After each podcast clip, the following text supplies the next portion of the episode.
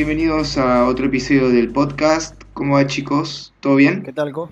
¿Cómo va? Todo bien. ¿Tanto tiempo? Este, sí, eh, no, bien, bien, todo bien. ¿Y ustedes qué? Recuperándose del crack Bam Boom. Sí, sí, sí, Sí. Tomando un poquito de fuerzas ¿Cómo fue? feria. Bien, muy bien. La verdad que estamos muy contentos. Siempre la crack es un evento que, que está muy bueno. Además, siempre, no sé, se, re- se reúne mucha gente de- del ambiente, así que siempre se, se- está, está bueno, se la pasa bien. Eh, y compartieron el stand con la gente de Faro Negro. Sí, estuvimos igual que el año pasado con los chicos de Faro Negro, también en un stand en la zona de... Sí, de editoriales independientes, pero Sí. Que- argentinas, digamos. Claro, eso les iba a preguntar porque yo la, ul- yo la última vez que estuve ahí fue hace dos años y en, aqu- en aquel entonces ustedes estaban en... Claro, porque recién empezaban. Es más, creo que Deriva existía como tal hace dos años, en 2017. Eh, existía como tal, pero era solo yo. Eh, Pablo Sí. se, su- se sumó después, así que cuando... Claro, no- yo- pero yo me acuerdo que Pablo estaba en la mesa, pero era que tenía que ver más con un colectivo de fanzines, me acuerdo. Sí, Claro, exacto. sí, sí. Yo estaba sí, con sí. un colectivo Eh. de fanzines que se llama Aliens y estaba con mi fanzine 19000 en ese momento. Y Atos creo que estaba con Alud y con Verisith nada más. Sí, y hasta ahí, claro, sí, me acuerdo que Sí. tenían muy poca cosa, y, Sí, sí. pero estaban también en la carpa de, de fanzines. Sí, Pero el año pasado ustedes ya se pasaron al predio de, de- de editoriales argentinas. sí, nos pasamos a, ese galpón y nada, funciona Sí, por, el, por el ahora año pasado que estuvimos con Faro y con las fieras y este año Claro. estuvimos con... con Faro y las Bueno, fieras ¿y tuvieron estuvieron en actividades también? fanzines. Sí, tuvimos una charla que dimos como de las novedades que sacamos para la crack, que de Gumbara, que aprovechamos que estaba Luca Basalo, que es el dibujante, y bueno, también de La Sonrisa de Duchenne, de Damián, y eh, el, el mi nuevo fanzine eh, visitado. Ok, y, o sea que estuvieron ahí todo el fin de. Todo el fin de. Estuvimos todo el fin de, el domingo hicimos la Sí. charla y después ponerle, hicimos un par de firmas de ejemplares y dibujo ahí en el stand. Así que sí, Sí, todo como cuatro días en total, desde Sí. el jueves hasta el, hasta el hasta domingo. el domingo. Sí, sí. Y, y precisamente para Crack Bamboo también las otras editoriales aprovechan y sacan cosas, ¿no? Sí, hubo bast- Sí. ¿Han hubo-? Compré un par de cosas, mira, justo no las tengo acá a mano, pero compré un par de novedades. eh, también compré un par de cosas que, que tenía ganas de comprarme hace un par de meses. eh, y, y sí, muchas, muchas preventas y mucha... Este, este año hubo como muchísimas preventas, tipo antes de la crack. Sí, previa a la crack. medio que muchas que me mareó, pero, pero bueno, eh, como novedad, así que me compré, que conseguí o me regalaron, eh, 50 dólares. Se compró dólares. eh, no, un, bueno, el nuevo, el nuevo libro de, de, de Kundo Crunch, que lo editaron con, Con Luis Roldán, con, eh. con Luis Rol- sí, con Lubrio, eh, que lo editaron ahí los chicos de Libera la Bestia. Luis Roldán es el muchacho de barba que suele presentar las charlas. Mm, me equivoco? mm, el Luis Lubrio es uno de los chicos que está en la organización de dibujados, que tiene una editorial de cómic infantil. Ah, ok. Tiene como, él, me él él es- confundiendo. él escribe y también dibuja y tiene como un estilo así medio infantil, tipo como el de Bruno, ¿viste? ¿Cómo es el apellido sí, de. Bruno? Bueno, No, bueno, igual. Sí, De Bruno, sí que- Bruno ¿decís? no, como el, el Bruno. De Luis Roldán. ¿Qué? No, como Bruno, Bruno, el que hace historieta infantil, el de dibujados. Ah, eh, Mauro Serafini. No, Bruno te- se llama. Ah, Bruno. Eh, no, boludo. Sí, boludo. Luis Roldán. ¿Vos estás diciendo el guionista del último recurso? No, estoy diciendo que es parecido el estilo de, de Lubrio al estilo de, de- del Bruno. Claro, pero él no se llama Bruno, es el seudónimo es El Bruno. ¿Ah, se sí? llama Mauro Serafini. Ah, mirá lo que uno se entera acá después de mucho tiempo de conocer a una persona. Bueno, de una, sí, eso decía. Bueno, no importa. Eh, así que nada, me conseguí ese, me conseguí... ¿Vos qué, qué, más- qué otras novedades tenés por ahí, Pablito? Y yo me traje mm, una antología de Rasdomantes.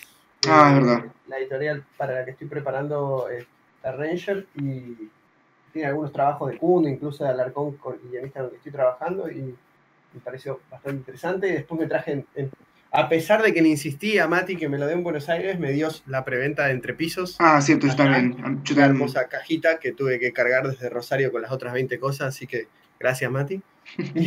sí, está muy linda. Yo, a mí me la dio el Rodri ayer cuando llegamos a Córdoba y también eh, muy linda la edición. También me traje un par de fanzines, así de gente de la carpa de fanzines que habían sacado cosas nuevas.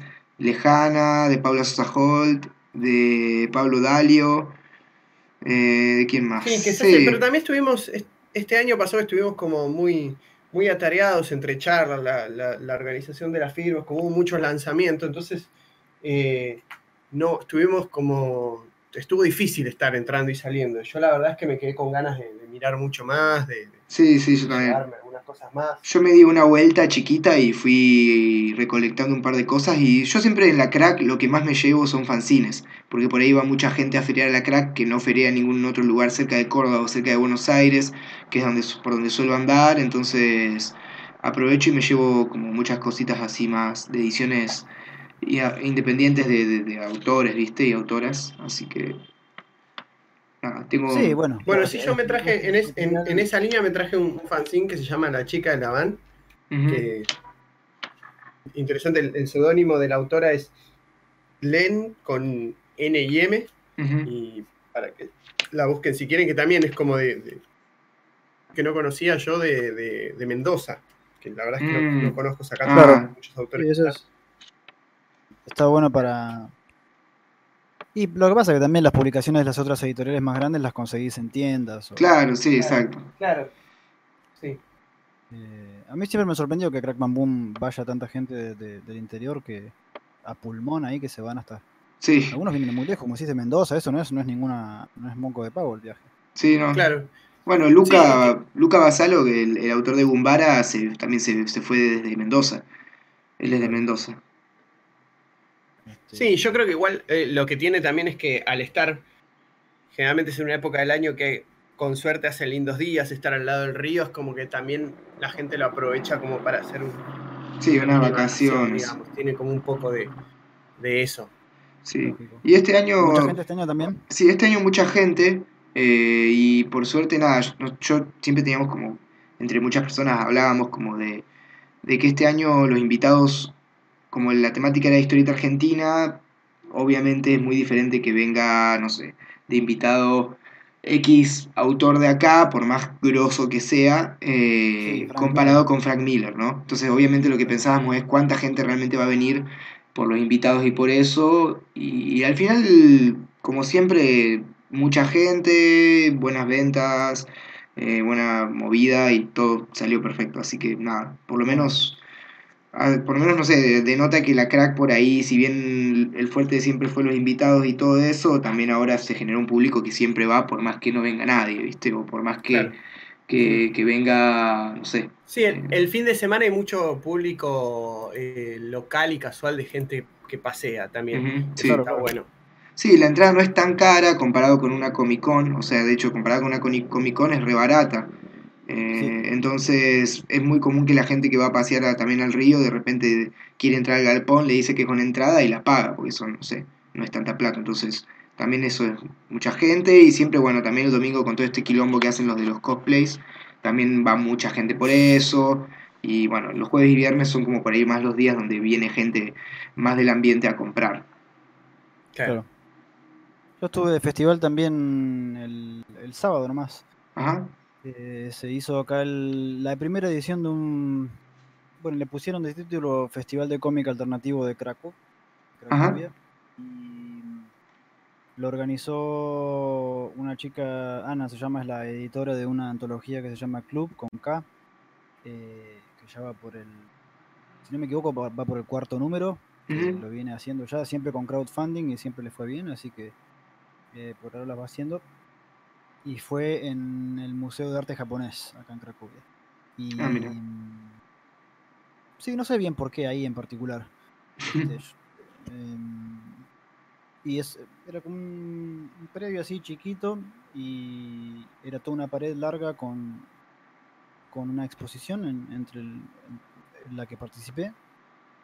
participé con es muy gracioso porque eh, yo hace, ponerle, qué sé yo, un año o más así, había posteado en mi Instagram eh, como un mosaico con los, los cuadraditos de papel que uso yo para, para desatascar la pluma, ¿viste?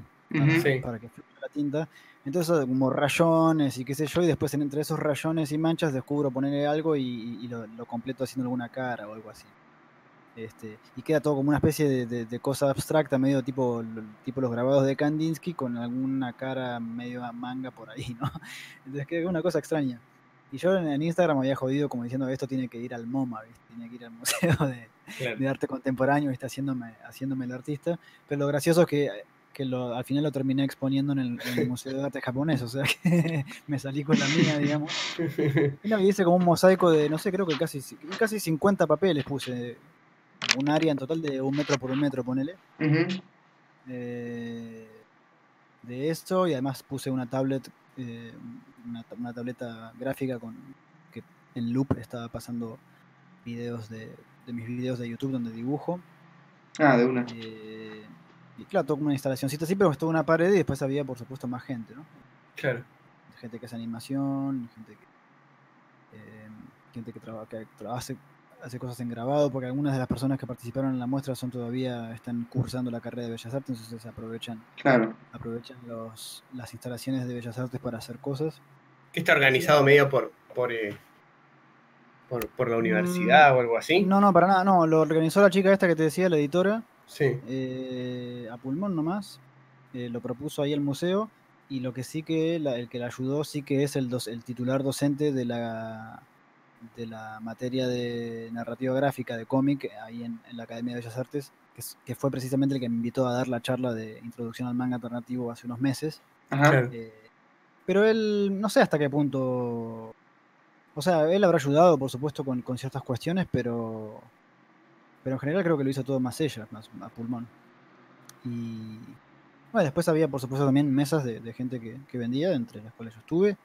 Y después salió, salió una antología nueva que se llama Chut, con C, Chut, que esa la publicó eh, la- una autora que se llama Xu, con X. X-U-H. Y ella es la editora y también un, un libro de, y yo diría 200 páginas o más. Que en realidad terminó siendo una especie de catálogo de- del festival porque los artistas que están en la antología también estaban en la pared. ¿no? Claro. Eh, pero lo más curioso es que em, le- hubo medio como uno de estos dramas de internet, viste, en, en un foro, de, creo que en un grupo de Facebook o algo así, de gente que, eh, que son historietistas de acá de Cracovia que quedaron afuera, ¿no? No, formaron parte de, de- de- de la gente que, que- que expuso la pared y que tenía mesa eh, para vender. Lo que pasa que, claro, el, el espacio era limitado físicamente, ¿no? Pero además, bueno, adem- además hacer un emprendimiento privado de esta chica, ¿no? Que ella decidió hacerlo sola desde cero. eh, es decir, nunca se propuso como ninguna ningún fomento de ningún tipo, sino simplemente hacer un, un festival con algo de gente ahí para, para que Claro, para claro. vender. Claro que también deben ser un poco sus conocidos. Claro, bueno, y eso es lo que la gente se, se quejaba, ¿no? De que al final terminó siendo el festival de esta chica y sus amigos. Y, al mismo tiempo, o sea, la respuesta del otro lado fue como, sí, ¿cuál es? O sea, si no te gusta, Claro, claro. festival. Tu propio yo tengo este espacio, yo tengo este espacio que es muy limitado y, y- y elegí lo que a mí me gustaría ver en la pared y en las mesas y listo, o sea, no tiene por qué ofenderte que a mí no me guste mi trabajo. Eh, Claro. Ahora, si el día de mañana hay un lugar más grande y donde precisamente el recorte que se hace es para mostrar lo más que se pueda o lo más variado que se pueda de lo que se produce en Cracovia, por ejemplo, ponerle que se acerque el Ministerio de Cultura o algo así y le diga, bueno, quiero que me ayudes a armar una lista con lo más representativo de todo lo que se hace. Bueno, ahí sí, si haces un recorte que solamente tus amigos, me parece un poco flojo, ¿no? Claro. Pero, pero en este caso puntual, que era algo totalmente privado, hecho por una, una sola persona, venía a quejarse con eso, era medio tonto. Además que había gente, había por lo menos tres o cuatro mesas ahí que, de gente que no son del círculo de amigos de esta chica. Esto yo lo sé porque, porque precisamente también los conozco, los frecuento, entonces yo sé Claro. que no, no se mezclan. Y es algo normal, o sea, Argentina ustedes no, si bien se cruzan en festivales, pero digamos no son del mismo grupo que, qué sé yo. Incluso con el mismo grupo, por ejemplo, como un grupo como el de las fieras, ponele, ¿no? Sí, está todo bien, se conocen, de vez en cuando se solapan proyectos y todo eso, pero digo, si de repente ellas deciden hacer un, un mini festival mostrando esto y lo otro y derivan no participa, ustedes no es que se van a ofender. Eh, porque ustedes quedaron fuera del recorte por un, por un criterio puntual de, de ese momento, ¿no? Claro. Sí, no. Eh, pero, pero lo más curioso que lo más curioso que yo cuando porque esta chica abrió una galería también eh, la que organizó el festival hace Ajá. unos meses abrió una galería y ella eh, cuando yo cuando recién abrió yo viste mirando dando vueltas por la galería y porque tiene una, una tienda también le dije acá le digo falta gente que podría vender cosas acá no porque yo los conozco sé que hay más gente y me dijo y medio como que me dijo que no que ella quería como que esté medio curado el espacio no Claro. que no quería vender cualquier cosa que no le guste. Y yo le dije, bueno, no solo que no me, no solo que, digamos, por tu propio bien me parece que no es el camino, sino que además le digo, te va a traer, tarde o temprano te va a traer problemas. Porque la, la escena de acá es muy chica y cuando el recorte es tan evidente, estás dando pie a que la gente básicamente se Claro. ofenda, ¿no? Claro. Ahora, que a vos no te importa es otra cosa, pero digo, estás corriendo el riesgo de que ocurra. Y en efecto, dicho y hecho, terminó pasando. No con la tienda, pero sí con, con el festival. O quizá, bueno, la de la tienda la dejaron pasar, pero la del festival les molestó más, ¿no? Mm. Y en la galería Pero, esta. pero yo, yo entiendo las dos posturas. O sea, yo entiendo las dos posturas porque por un lado, como dije, es un emprendimiento privado, ella hace lo que quiere.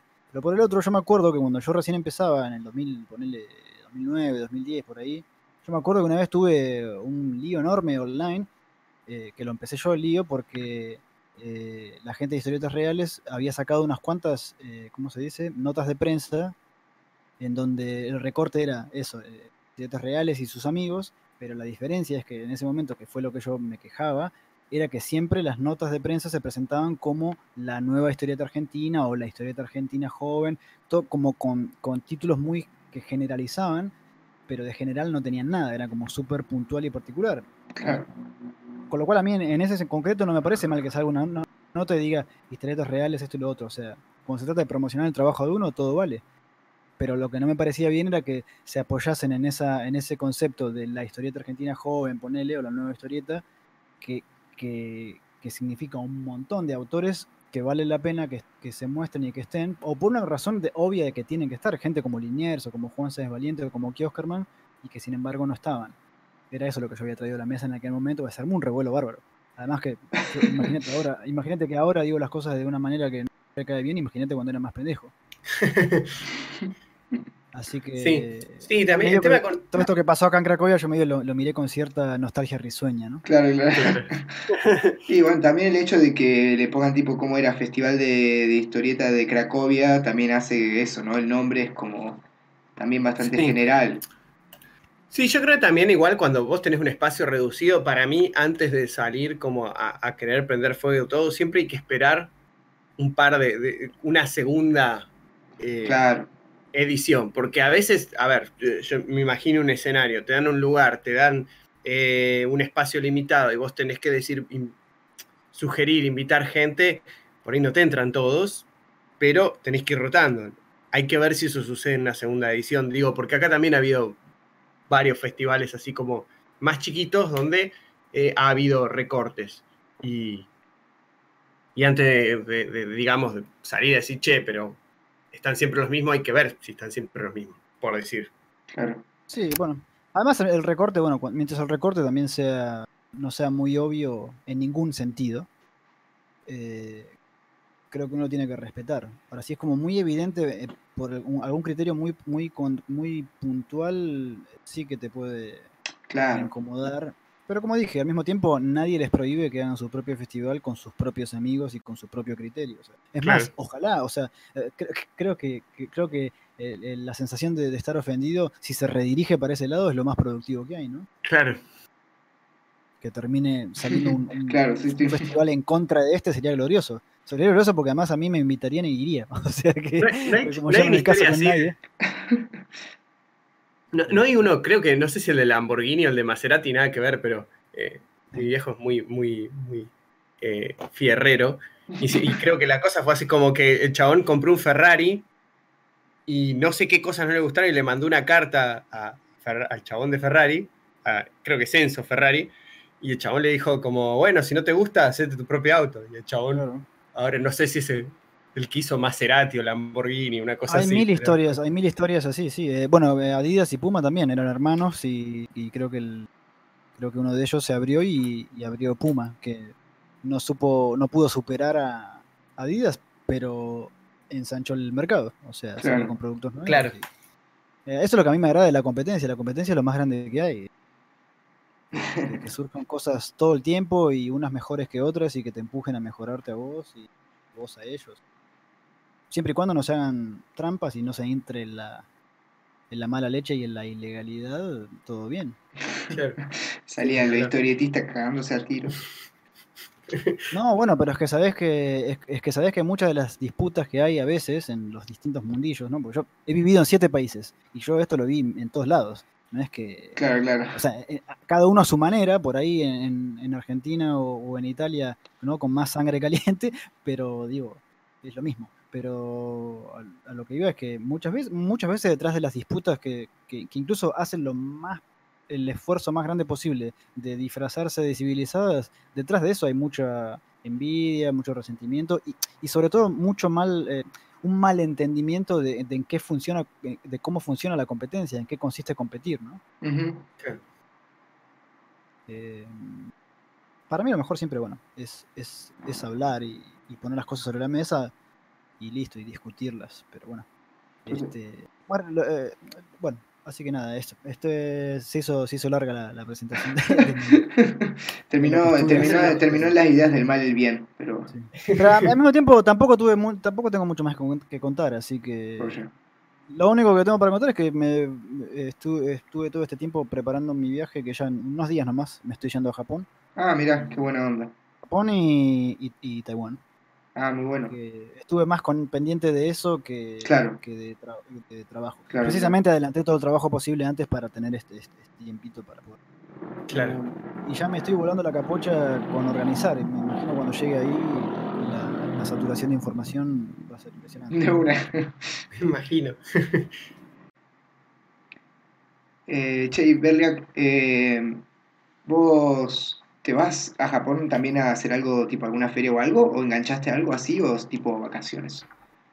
No, estoy charlando con un amigo que ya se concretó con una sesión de firmas nomás en una tienda que como que diga la librería punk, pero en Tokio, ¿entendés? Ah, mira. Ah, muy se llama, se llama Ujú. Y nada, aprovechando mi viaje, por supuesto llevo mis publicaciones y Ah, joya. seguramente hagamos alguna sesión de firmas, por ahí una mini charla con el público, pero muy mínima, Ujú. nada muy solemne.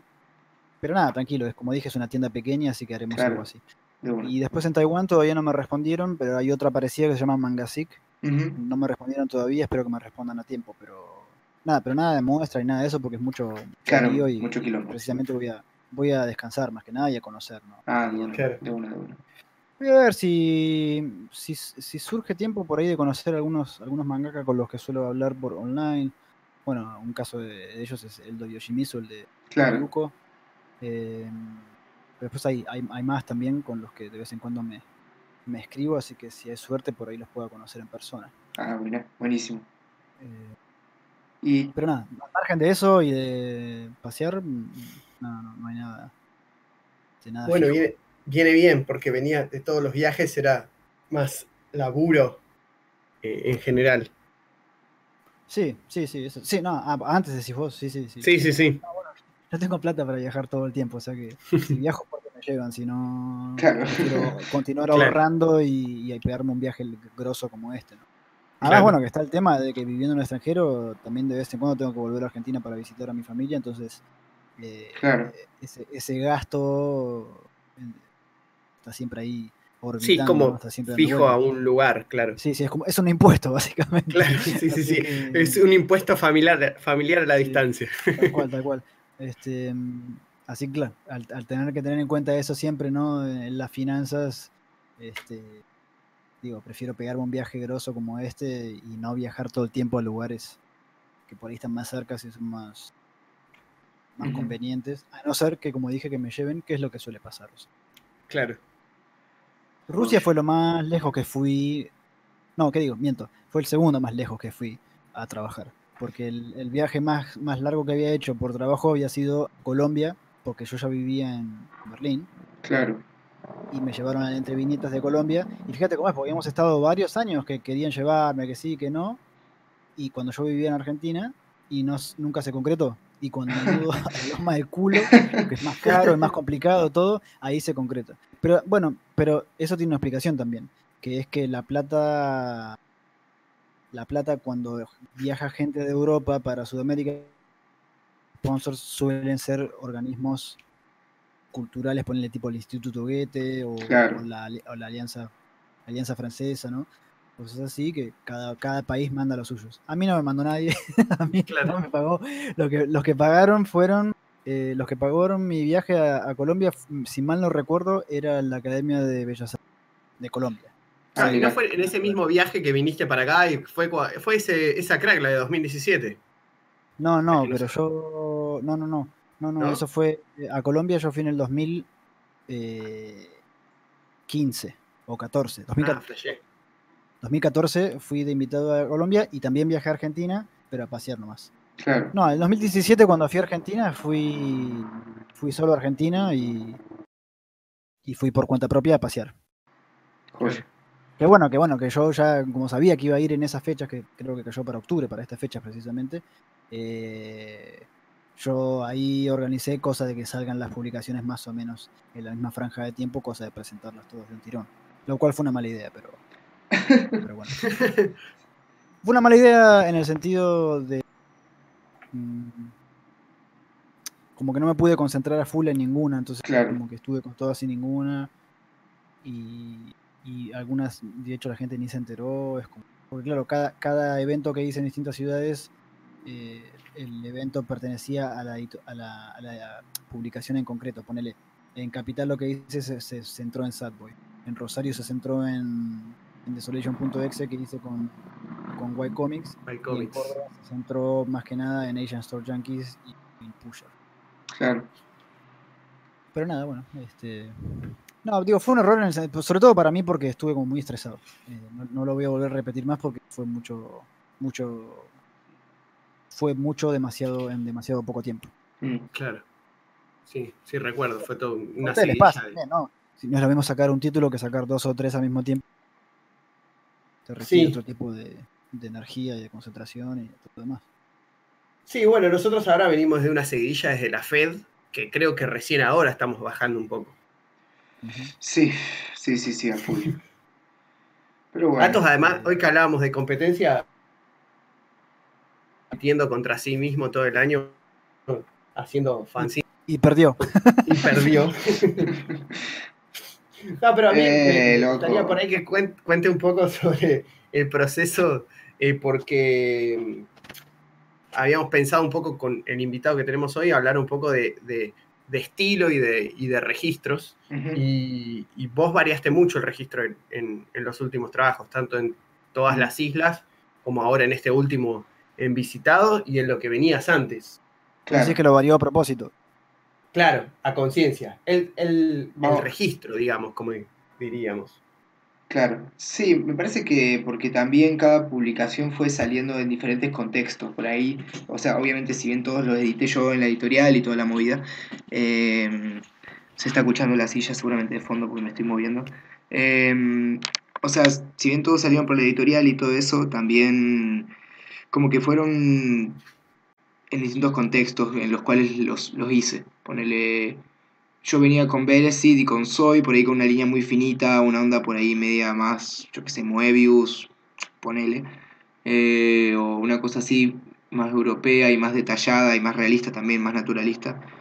Y después me pasó que cuando empecé a hacer el libro, el fanzine de, de las islas, eh, como lo tenía, lo dibujé mientras viajaba, como que ese estilo no me funcionó, entonces un poco el cambio fue por eso, digamos, por ese contexto, por el hecho de tengo que dibujar rápido, tengo que dibujar en un tren, tengo que dibujar caminando, como, como adapto, digamos, a esa, faci- a esa impostura, digamos, ¿no?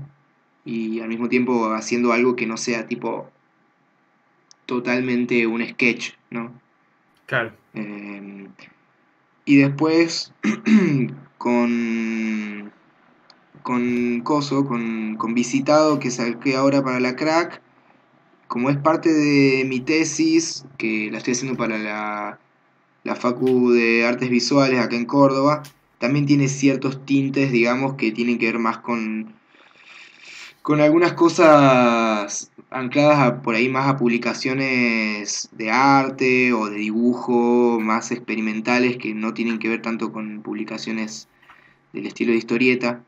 Entonces por ahí también como que se va, se, como que terminó contaminada en un buen sentido de, de- esas cosas, ¿no? Como de cambios de formato, ediciones por ahí un poco más extravagantes. eh, y bueno, también una temática o una especie de guion un poco más abierta, menos lineal y por ahí no tan, no tan pautada o marcada. Eh, pero al mismo tiempo creo que el de la isla y el nuevo visitado tienen una especie de, de- de escritura bastante parecida. eh, como en clave de, de poe- de poema o de poesía o de relato, así como, eh, como entrecortado. Claro. Eh, vos eh, recién decías que, o sea, en los, los varios ejemplos que diste, en cada uno mencionaste algo que no eras vos. O sea, en, en el primero mencionaste a, a Moebius o al cómic europeo en general. Después hablaste de, de- bueno, en el caso de de lo que hiciste, ¿cómo se llama? Este, todas las islas tienen cuatro partes. Ahí, ahí no mencionaste a nadie en puntual, pero dijiste algo que querías algo que no fuera un boceto y que al mismo tiempo fuera más ágil. Y después eh, dijiste que, la, lo último que estuviste haciendo, que, que tiene, que está conectado con, carrera de, de universidad, eh, tenía que ver más como con libros de arte y, y diseño, ¿no? Y, Ujú, y- y lo que decías eh, me hace acordar a algo, porque hoy me ponía, sabiendo que íbamos a hablar de este tema, me puse a, a- a buscar las definiciones de estilo, ¿no? ujú, en, en- en diccionarios. Eh, y las busqué en, en castellano, en inglés, y para irme al carajo, eh, para, por una cuestión cultural, para ver qué tan distinto salía, lo busqué en japonés también. ujú. Además, por, por una cuestión obvia también que me gusta el manga, entonces también me interesaba saber qué se considera estilo en, en japonés, ¿no? Y es muy, es muy extraño porque, mira, en, en castellano dice estilo, es el conjunto de rasgos peculiares que caracterizan a un artista, una obra o un periodo artístico y le confieren una personalidad propia y reconocible. Ujú, Después, bueno, hay una segunda definición que dice conjunto de rasgos peculiares que caracterizan una cosa, una persona, un grupo o un modo de actuación, que puede ser como el estilo de vestir. Pero digo, después en inglés dice, eh, tra- traduciéndolo, dice un procedimiento particular por el cual algo se hace, una manera o una forma. Claro, un estilo de la hacer las cosas. Claro, y en el segundo, y en la segunda acepción sería una apariencia distintiva, típicamente determinada eh, por los principios bajo los cuales algo se eh, diseña o se hace. ¿no? Claro. Y en, jap- y en japonés, que está, esto está traducido en, está traducido en, en Google Translate, o sea que puede haber alguna que otra fallo de matiz, pero digo, dice, es em, la manera en que algo comúnmente se reconoce a través de una cierta gama de, de formas y métodos. Ujú, Eh, y la segunda excepción dice una forma unificada de expresión que caracteriza a una obra de arte. Entonces, lo que me dejó pensando es que tanto en inglés como en japonés, el estilo es algo que la cosa final posee. Claro. La obra eh, es- eh, Claro. posee ese estilo, o es la expresión de un estilo. Mientras que en castellano, en, la- en ambas acepciones en castellano, es la persona o el artista la, La que tiene el estilo. Claro. Sí, sí, sí. Con, Este- la cual eh, yo con ese tipo de estilo, de, de un estilo de un dibujo reconocible como a lo Liniers, yo no tengo nada que ver por ahora, digamos. O No, sea, pero no- incluso en el, el- incluso los casos de las de la de las personas que, que sí que cambian de estilo, como, como brecha, ponele, ¿no? En un caso cercano, Sí, o tantos otros artistas, ¿no? Bueno, o un caso más cercano en el tiempo es eh, Juan Sáenz Valiente, por ejemplo. Pero digo, ¿hasta qué punto uno es el artista el que posee el estilo o está utilizando un estilo que ya existe para decir algo, ¿no? Un pro- personal. Yo Claro. me parezco más a eso, en el sentido de que. eh, y creo que vos por lo que contaste también, o sea, de que sí, totalmente. el, el- el estilo nunca es propio, sino que en realidad es una especie de eh, versión propia de algo que ya existía. Sí, y también es algo Sí. que te ayuda a llegar a un fin, que es la obra. Sí, Entonces- también yo creo que hay, hay mucha diferencia entre cuando uno piensa, digamos, cuando se concibe como muy a conciencia, eh, eh, lo que uno quisiera representar o, la, idea, a cuando simplemente hace y, surge algo. Y las dos cosas son estilo, entre comillas. Pero por ahí uno no es necesariamente el que esperabas o imaginabas. Y también creo que tiene que ver con con qué estás dialogando. Es como, viste, que hay gente, trasladémoslo a una persona, como que eh, hay, gente que te, conoce por ahí en un ámbito y dice, ah, esta persona es tímida, o esta persona es como muy divertida, o es como serio, ponerle así. Y en realidad es con lo que vos estás dialogando en ese momento. Y a mí me parece que, que, con esta noción de estilo pasa como algo parecido. Claro, sí, depende, o sea, depende que, qué tan cerca pienses que está la noción de estilo con la noción de discurso, que también parece que son cosas diferentes. Sí. Entonces, como que también digo, porque como lo, lo traspolaste a, a, una persona, también hay que ver cuáles son las razones por las cuales está actuando de esa forma. Entonces, no es solo, solo el actuar, digamos, por ahí. Para mí, o sea, eh, la forma que yo, de que yo tengo a entender el estilo es algo que no es voluntario.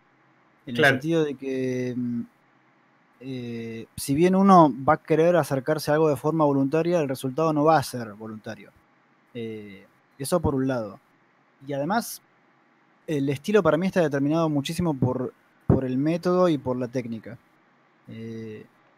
también depende, ¿no? También depende, por supuesto, de, de, de qué estemos hablando en puntual pero por lo general cuando hablamos de arte, la técnica es en, una gran, gran, gran medida la determina el resultado final y, por lo tanto el estilo, ¿no? Bueno, un caso ejemplar que es con el que más me topo es el, famoso estilo manga, ¿no? Eh, entonces digo, cuando alguien me dice, sí, eh, no me ha pasado nunca, pero digo, de conocer gente que, que, dicen como, ah, bueno, eh, yo me imaginaba algo más estilo, o, o, un director de arte que busca algo con estilo manga, ¿no?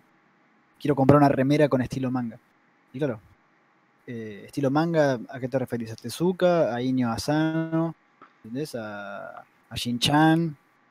O a, o a Takehiko Inoue, o sea, a, eso voy, ¿no? Este, todo eso es manga, pero eh, estilísticamente en realidad no se parecen tanto. Claro. Entonces, es que eso es lo que también pasa. También puede. mi, respuesta siempre es, mi respuesta siempre es que, por eso uso como ejemplo lo del manga, pero para mí se, extiende a todo. Digo, si vos vas a usar las herramientas del manga, tanto formales como físicas, ¿no? Como la pluma, el pincel. Eh, vas a dibujar en cierto tamaño, ponele. Vas a organizar la lectura de cierta manera. Eh, vas a componer dejando cierta cantidad de espacios blancos y negros, etcétera. Si, todo, si todas esas cosas que vos empleas, que son simplemente métodos de creación, no resultan en manga, me parecería muy extraño. O sea, no sé, no sé, me parece imposible directamente que, utilices todos los recursos y métodos del manga y el resultado no sea un manga. Eh, claro. claro, bueno, en ese sentido también a mí me pasa que mucha gente por ahí me dice que, tipo, eh, mira, es re diferente el estilo, cambiaste el estilo, no sé qué. Eh, de un fanzine al otro, de una revista al otro, de una publicación a la otra. Pero al mismo tiempo me parece que siempre hay un hilo conductor. En ese sentido, en lo que vos decís, o sea, por ahí es alguien que no dibuja exactamente como un mangaka, pero si está todo el tiempo absorbiendo esas cosas, es obvio que se va a ver reflejado en, el trabajo. Entonces, eh, ahí está como una diferencia en... La, respuesta ahí es muy, la respuesta ahí es muy simple, es que no es que cambie de estilo, es que cambie de obra. Claro, claro. exacto, por eso mismo. Es que eso es lo que voy. No, es que yo creo que el, no es el volumen 2 de algo anterior. claro, Pero también pasa mucho que... cambia, o sea, hay muchos dibujantes en el mundo de historieta y gente en general que hace historieta que trabaja de esa manera, o sea, cambia la historia, pero realmente el estilo cambia mínimamente. Eh, o sea, no sé, siempre hay... Es que creo que también igual estamos hablando como muy del estilo ahí también en, la parte gráfica, pero en la parte, digamos, de, cómo se cuenta y qué se cuenta y los temas que se trabajan. Yo creo, por ejemplo, en ese sentido vos lo cambiaste el estilo. Y ahí sí es la parte, digamos, nosotros decía, hablábamos de cómo está definido por ahí más por los procesos y las herramientas, pero sí creo que donde por ahí, si hay una parte, digamos, que tiene que ver con la persona, tiene que ver con esas inclinaciones naturales no pensadas, naturales, a fijarse en ciertos temas o a ver, a, abordar ciertos temas por ciertos rumbos, que no son fijos para nada, ¿no? Pero a, mí me pasó, por ejemplo, hablando de, trabajo de, de, Gumbar, en este caso, que, yo escribí esta nueva entrega, eh, que yo cuando, cuando lo empezamos a hablar con Atos, él me, mencionaste Hellboy y ciertas estructuras como, como a organizar, y la realidad es que yo me di cuenta cuando empecé a escribir que yo no, no, no estoy muy acostumbrado ni por ahí me llama tanto pensar en la peripecia de la aventura en sí, sino que me, interesa por ahí más, me llama más que los personajes, mostrar los lugares, entonces eso, eso más, que no es menor, los tiempos de producción que los habíamos planteado y todo eso, me llevó a ciertos lugares determinados, digamos, que por ahí no, no, no, hubiesen pasado ni sin, sin ese también de ese factor de ese tiempo y esa, y esa mecánica de producción.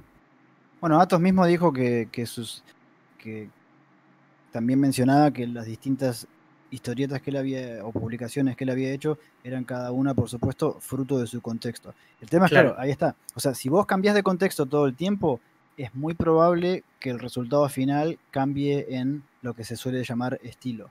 Es muy probable que cambie. Ahora, si vos sos una persona que se mantiene siempre en el mismo contexto, es decir, sos este, el de Naruto que hace como 15, 20 años que viene siendo la misma, la misma historieta en la misma editorial para el mismo, ¿no? Sí, al, mismo ritmo, en el mismo tamaño. Bueno, ahí es difícil que cambies de estilo. El estilo va variando en, en sutilezas y en efecto, si agarras el volumen 1 al último de un manga que es muy largo, va a cambiar a no ser que sea Tezuka, pero digo, eh, y es normal que cambie y se, acepta. Y hay gente como Iño Asano que le contaba que Solanin tuvo que redibujar todas las caras de todo el libro, básicamente, para que les queden más o menos consistentes a lo largo del libro, porque había pasado demasiado tiempo, ¿no? Claro. Mira. Pero en, el manga igual está muy tolerado porque el, el manga en realidad no, eh, no... Él dijo que hizo eso, lo de Solanin, para cuando saliera el volumen único. Porque en el manga, en realidad el manga, nosotros occidental lo pensamos como novela gráfica, pero en realidad el manga se parece más a una serie, a los Breaking Bad. Entonces está permitido que cambie personajes se vayan a la mierda y no aparezcan más, que cambie el dibujo, que cambie. Porque mismo el, público, como ellos tienen ese sistema de, encuestas, ¿no? De, de, sí, de encuestas que los lectores mismos van enviando feedback, hay muchas veces que no te queda otra que cambiar el, el, dibujo. O sea, si el diseño de tu personaje en el primer, los primeros capítulos, ¿no? estando pocos resultados, e insertás un cambio en el diseño del personaje y, hay un feedback del público que, da resultado, bueno, agarras por ahí. en el caso del manga es muy, es muy particular. Sí, es otro mundo en ese sentido. Pero, pero digo, ahora volviendo al, tema del cómic en general, el cómic en general en realidad, ¿cómo decirlo? De alguna manera te pide que vos desarrolles una, una, marja, una marca eh, X, ¿no? Por ejemplo, el rostro de un personaje, cosa de que eso lo puedas repetir. Ya sea en el cómic yankee, que en el cómic yankee, no, esto ya lo hemos hablado en otros episodios de la. al ser personajes indicados que pertenecen a la, a la editorial, bueno, vos tenés un diseño de personaje, tiene que estar hecho de una manera en que se puede repetir por cualquier equipo creativo. Eh, en, el manga también está esa, esa, fuerte impronta del diseño y del estilo en, en, el sentido de que después eso se tiene que poder llevar al anime, se tiene que poder llevar al, al, merchandising, ¿no? Eh, entonces tiene que haber una congruencia también por ese lado. En el caso, de la historieta argentina también. En el caso de la historieta argentina también. Este, o europea, piensa un tipo como Hugo Pratt o como Alcatena, ¿no? Por eso yo creo que también en los, eh, eh, vos mencionaste esto del manga y para mí eh, está bueno esto, me parece que, lo, lo, tome en cuenta mucha, mucha gente que mira el manga y que está empezando a hacer cosas en estilo manga, que también es en ese entorno que se hace manga de esa manera. No quiere decir que no se vea como manga cosas que puedas hacer acá, pero, pero otras cosas van a entrar en juego. Mismo también acá, eh, yendo al entorno, yo creo que un dibujante acá eh, de los, no dibuja de la misma manera uno que trabaja justamente para un mercado como, como nuestro invitado de hoy, en este momento, que alguien que eh, trabaja cuando sale de su trabajo, digamos, como más civil, digamos. Digo, forzosamente también hay un reacomodamiento de el método de trabajo que impacta en cómo se percibe el estilo para moldarse a ese entorno, digamos. Bueno, él, nos va a contar cuando un cliente te pide, que me ha pasado también, ¿no? De, que quieren que hagas lo de siempre, pero distinto. ¿No? Eh, es decir, hace esto, copia esto con tu estilo. Es, es, es como un oxímoron, ¿no? Copialo pero con tu estilo. Claro. Eh, cuando en realidad lo que se, si algo se copia de verdad, se copia el estilo también. No, no pone nada propio. Eh, eh, las variaciones, digamos. eh, o sea, también hay que tener en cuenta, esto, esto me acabo de. Claramente algo que siempre digo hasta cansancio, y es que eh, ciertas industrias del cómic, o mejor dicho, donde hay una industria del cómic fuerte y sostenida a lo largo del tiempo, hay una tradición. Entonces, los vaivenes, los vaivenes estilísticos son de a poco, sutiles, ¿no? Y, a- y a lo largo de un tiempo más bien estirado. En cambio, donde no hay industria, donde está permitido todo, los cambios son más radicales y al mismo tiempo, ¿cómo decirlo? E- e- Esos pequeños mercados, ¿no? Que no llegan siquiera a ser una industria, como en el caso argentino, ¿no?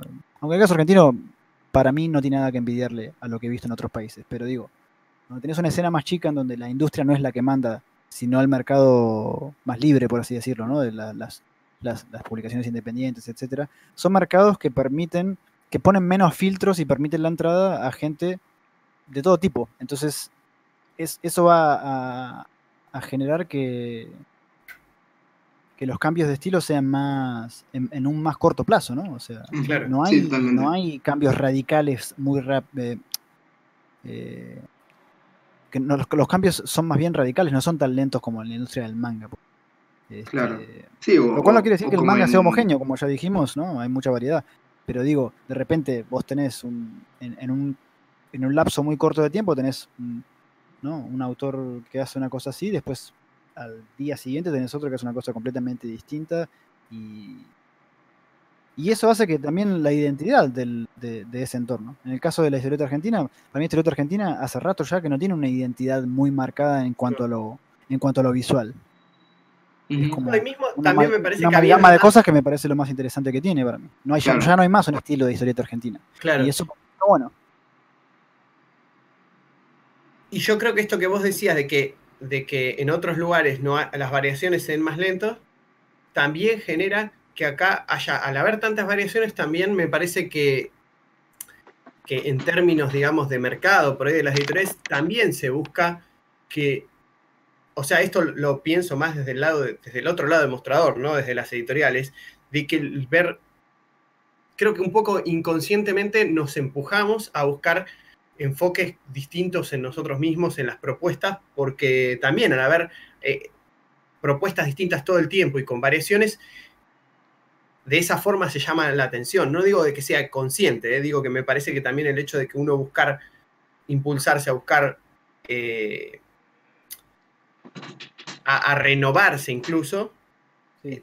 tiene que ver un poco con eso, inconsciente, ¿no? No digo que, que Bueno, sea eso algo... también, ahí traes algo también que tiene que ver mucho con la idiosincrasia de, bueno, ya sea del artista, también como de, como del lector o del lector eh, crítico, como ¿no? la gente que escribe reseñas y todo lo demás. O sea, mismo los discursos, eh, las discusiones que uno puede ver, eh, ¿no? Están esas frases Ujú. tan típicas que son, ya sea por un lado de que esta persona no tiene estilo porque cambia todo el tiempo, como una cosa Sí. despectiva, o esta persona hace siempre lo mismo, si Claro. mal.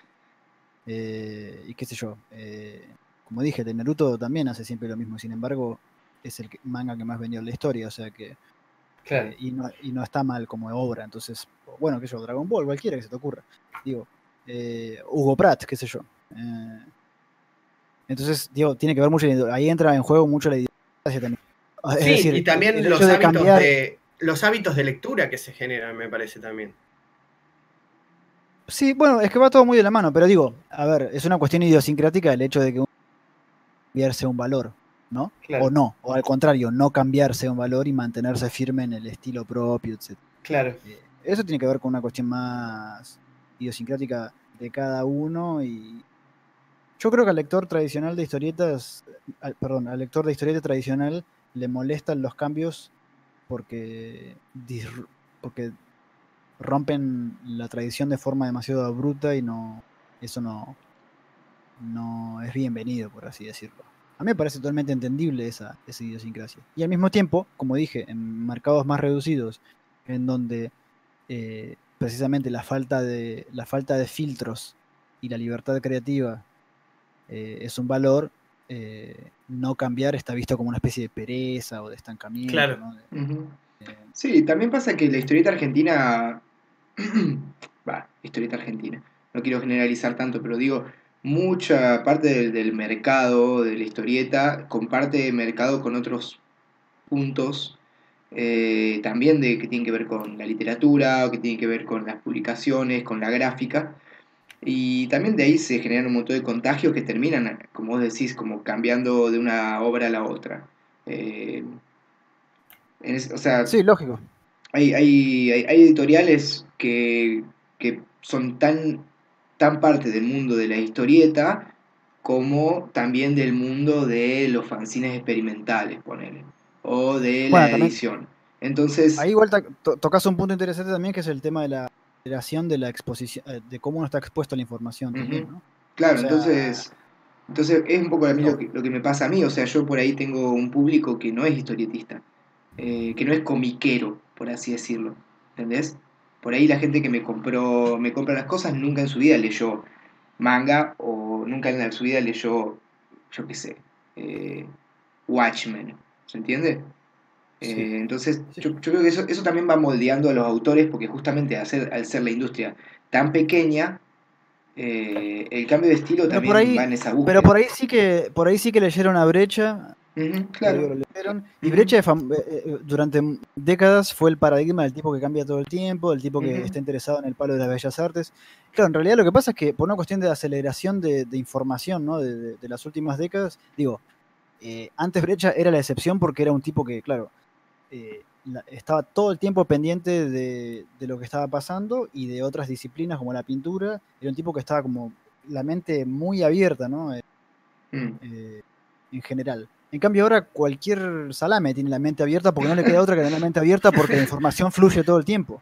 Claro. Sí, sí, sí, sí. Entonces, Sí, si vos ah, ahora tenés un tipo que es iconoclasta, entre comillas, ¿no? Que de repente hace un cómic, qué sé yo, eh, eh, fotocopiando su culo en una fotocopiadora, ¿no? Y digo, pero claro, a, a la media hora abriste otra pestaña de Google Chrome y te topaste con otro tipo que hizo lo mismo, pero en vez del culo con el pecho, ¿entendés? O sea, eh, sí, sí. La, la información fluye tan rápido que ya no, no, no hay, no hay lugar a, a genios creativos que parecen salidos de una galera.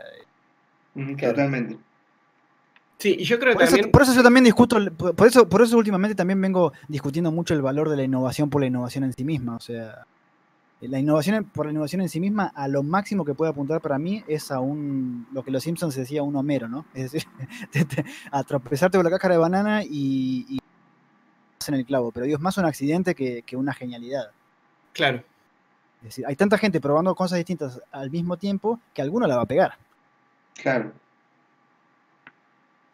Sí, es un tema. También pasa que, bueno, no sé si, creo que esto lo, lo- no sé con quién hablamos, pero también pasa que eso, que se van generando un montón de réplicas de artistas, eh, en donde de repente, con todo esto del- de, las redes y todo eso, y también al ser tan pequeña acá la escena en Argentina, tenés por ahí una persona que le copia o es un estilo muy parecido a alguien más de la escena, pero esa persona de la escena le está viendo a España, pero el de España estaba viendo a, Exacto. eh, a Japón en el 2006. ¿Entendés? Claro. Bueno, Bre- Bre- Brecha era todas esas personas al mismo tiempo. Claro. Eso Claro. es lo que tenía. Eso es lo que él tenía de genio y de, y de laburante, ¿no? Pero digo, hoy en día cualquier salame puede tener acceso a esa misma información. Sí, sí, mucho más rápido. Y también Bueno, lo Otro, otro otro que- ejemplo que me viene, otro ejemplo que me viene a la mente es el de Lucas Varela en los 90, que él estaba re influenciado, aunque no, no se parecía tanto eh, al fin y al cabo, pero estaba muy influenciado por Daniel Klaus y por, y por Chris Ware en menor medida, pero sobre todo por Daniel Klaus. Por toda esa línea de, de línea clara americana de medio de diseño, ¿no? Sí, Y él mismo lo dice, o sea, yo, yo los a finales de los 90 él ya llegaba con eso y conseguía pocas cosas aquí y allá y en un, en un internet súper primitivo también encontraba cosas. En cambio ahora no tiene nada de loco. eh, te- nada tiene nada de loco, o sea, eso. Sí, también me parece que hablando de esto de, de- entorno y cómo también el estilo en, en- términos de ya en modo más macro y no tanto de las personas, eh, no sé quién, quién, con quién hablaba el otro día en la feria, porque hablas con mucha gente, y una de las cosas que también hemos notado de todas las editoriales que fueron creciendo, surgiendo en el último tiempo, como eh, Barro Editora, bueno, nosotros ahora, eh, Clan de Fomento también, eh, como hay una cosa que, ha pasado, que es que hay muchas más eh, como, como revistas, digamos, como más, o sea, son muchas editoriales que sacan por ahí más revistas chicas y, que, libros en proporción. Y eso también cambia las propuestas. Eh, porque no es, lo mismo lo que te puedes permitir, digamos, el, riesgo, si se quiere, económico es mucho más calculado en un libro grande que en uno chico. Entonces, ah, y el tiempo de producción. Y el tiempo de producción. Entonces también, vos los otros días, no sé qué, me, habías dicho eh, algo sobre que, no habías visto tanta novela gráfica o algo así en las novedades de la crack. Eh, no me acuerdo, un comentario así. Y, yo pienso también tiene que ver con eso. Pero por otro lado, eso me parece, yo lo que noté revisando todas estas, estas propuestas, digo, de, de, de Libera la Bestia también, incluso de, de Maten, que hay una cosa como también, no hay no me da la sensación que, que, haya mucho de esta novela gráfica como en términos más solemnes que se había planteado hace unos años cuando la discusión de la novela gráfica estaba como muy en boga.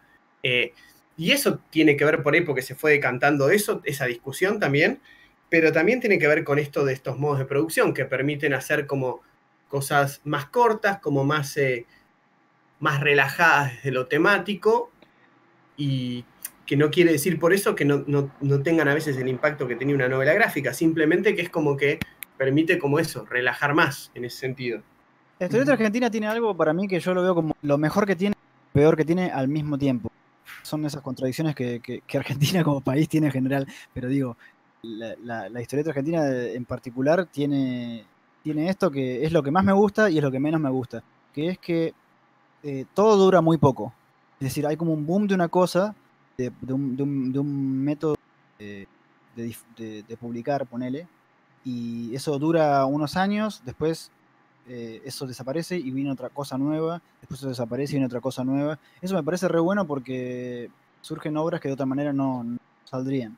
Pero al mismo tiempo, cuando nada acaba de raíz de forma definitiva y para quedarse, también, claro, eso hace que, mm, que no se generen cosas que, positivas que sí que necesitan mucho tiempo para realmente claro, claro. como una industria. Eh, sí, o sí, lo podés mirar de esa manera, pero, pero no, incluso cuando no se trata de vender simplemente, no sé, por ejemplo, me acuerdo con el boom de la, de la historieta este, online en, su versión más primitiva, ¿no? De cuando salió historietas reales, que era nada, un blogspot, donde cada autor tenía su cuenta de Google y de blogspot, porque ni siquiera era lo mismo, y cada uno subía su página y de repente surgieron mismo, ¿no? Y como todo un mundo de gente que, nada, publicaban todos en Blogspot. El que no tenía un Blogspot era un boludo. Este, claro. Y, y, eso duró unos años.